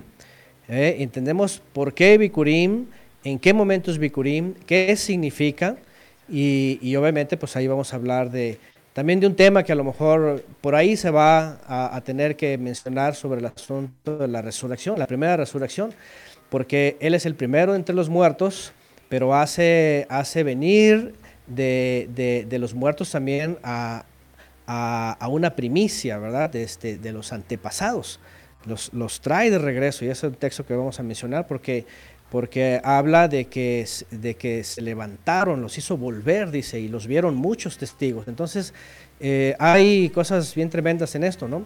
Y sí, ciertamente a lo mejor, y se los digo porque obviamente yo, habiendo estado en el cristianismo muchos años, yo entiendo este, cuando, cuando se relee la escritura y con un contexto hebreo y con la profecía, y sí, por supuesto que, se caen pues, pues muchas doctrinas, muchas enseñanzas que sí, yo entiendo que a lo mejor algunos las tienen así como pues como si fueran vacas sagradas, ¿verdad? Pero lo siento, a lo pero, mejor exacto, van a caer. Pero bueno, eh, la Biblia nos dice, ¿no? La, conoceremos la verdad y la verdad nos hará libres. Así que yo creo que más que incomodar, la verdad lo que hace es justamente ayudarnos a entender cosas que en este momento pues desconocemos. Así que bueno, eh, quedamos agendados para el martes, Antonio. Perfecto, ahí estaremos eh, con la ayuda del Eterno. Bicurín entonces será nuestra siguiente fiesta. Bicurín, Bicurín es la siguiente y ya estaremos extendiéndonos en ello, claro que sí. Pues Antonio, muchísimas gracias. Hemos estado así como... Hoy hemos estado más callados que nunca, y es porque hemos estado eh, analizando, escuchando y entendiendo todo. Menos preguntas, sí. Captando toda la información. Menos que por la cuarentena. Señor, señor. Yo pensé que por la, por la, no, cuarentena. No, no, no, no. Estamos aquí meditando muchísimo en lo que usted nos ha dicho. Eso es. Y bueno, hay cosas que lo dejan a uno pensativo, entonces lo, mismo, ¿no, Daniel? Uno escucha, escucha el programa Sí, eh, eh, eh, es inevitable que uno no pueda, o sea, definitivamente, gracias a Dios quedan los podcasts porque hay que volver a escuchar el programa para, para seguir entendiendo mucha información. Claro, claro que sí. Antonio, entonces quedamos planillados para el próximo martes. Este martes va a ser 24, creo, 24 de, sí, 24 de, 24 23. 24, Veinti- martes 20 Ah, 24, sí, marzo, 24. gregoriano, sí. 24. Sí, sí, sí, que, que va a ser un día. Nosotros tenemos eh, programado el inicio del ciclo festivo el 25 en la tarde-noche, entonces ahí a lo mejor también estaremos un poquito hablando de eso. Ah, bueno, súper. Pues Antonio, gracias por estar con nosotros, gracias por el tiempo, por estas tres horas con muy buena nutrición espiritual, con, con buena nutrición sin levadura. Creo que eso ha sido algo súper importante el día de hoy. A toda la gente que ha estado con nosotros en la sala de chat, gracias por estar tan activos, por ahí con muchas opiniones. Daniel ahí ha estado súper pendiente la gente de la sala de chat. Y a todos los oyentes que nos han escuchado en el mundo, gracias. Esperamos que este programa les haya despejado dudas les haya eh, aclarado el panorama de repente frente a lo que enseña la escritura y que poco a poco vayamos entendiendo que hay fiestas que están en la palabra que nos la robaron. Nos robaron las fechas, nos robaron la celebración y es tiempo que como cristianos y amantes de la verdad, pues conozcamos, recapitulemos un poquito y entendamos que hay muchas de ellas que sí las podemos celebrar y que sí podemos entrar en, en concordancia con lo que dice la palabra y estar en armonía con lo que eh, se trata de la obediencia a nuestro Dios. Así que pues nos vamos, Antonio, mil gracias y entonces nos vemos el, el martes, planillado para el Ok, martes. gracias, gracias, bendiciones a todos. Aprovecho de recordarles que eh, pueden ingresar a www.cielosnuevosytierranueva.org. Ahí hay mucha más información que pueden echarle un vistazo. Sí, señor. Inicia, eh, yo siempre voy a decir una palabra, pa- eh, inicia en Chile el toque de queda. Toque ¿no? de queda, sí señora. Inicia en Chile el toque, el toque de queda, así que si ustedes... 10, 2 minutos, ya empezó. Sí, señor. Nadie puede salir. Ya nadie puede salir de sus casas. Nosotros nos vamos justamente porque empezó el toque de queda. Se cuidan, les amamos, converos. Gracias por estar en este combo. Y si Dios quiere, el próximo lunes, o sea, mañana, estaremos de regreso en punto de las 21 horas con un nuevo programa, un nuevo tema del día. Muchísima música, por supuesto, aquí en el combo. Los dejamos con música. Esta canción de One Republic se titula así Wanted. Nos despedimos, les amamos. Ustedes, ustedes están en nuestro corazón y están siempre en nuestras oraciones. Chao.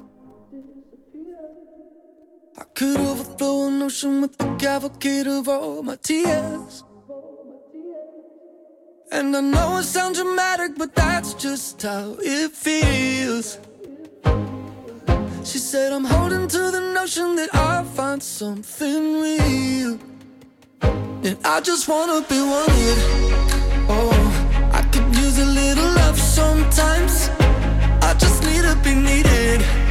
Oh, I like to know I'm crossing someone's mind.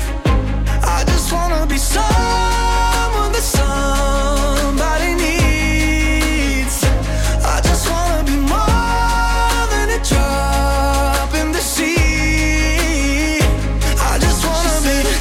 up my karma, and I think it's time to cash it in. So tired of living in the shadow of the mountain of what might have been. And I know it sounds dramatic, but that's just how it feels.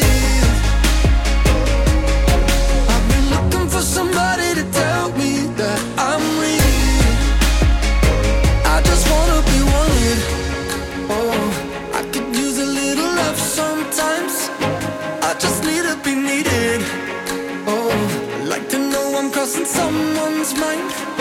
I just wanna be someone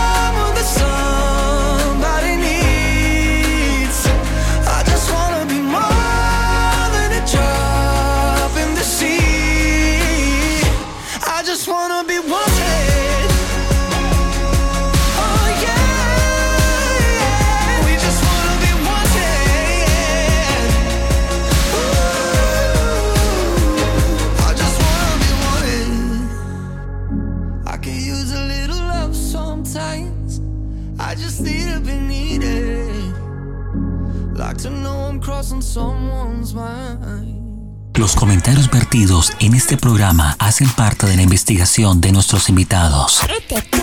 Lo invitamos a descubrirlo. Bienvenido a la serie Fiestas Bíblicas. Este programa no contiene mensajes de violencia. Las situaciones, nombres, personas y lugares descritos en este programa son producto de la ficción. Cualquier parecido con la realidad es pura coincidencia. El combo.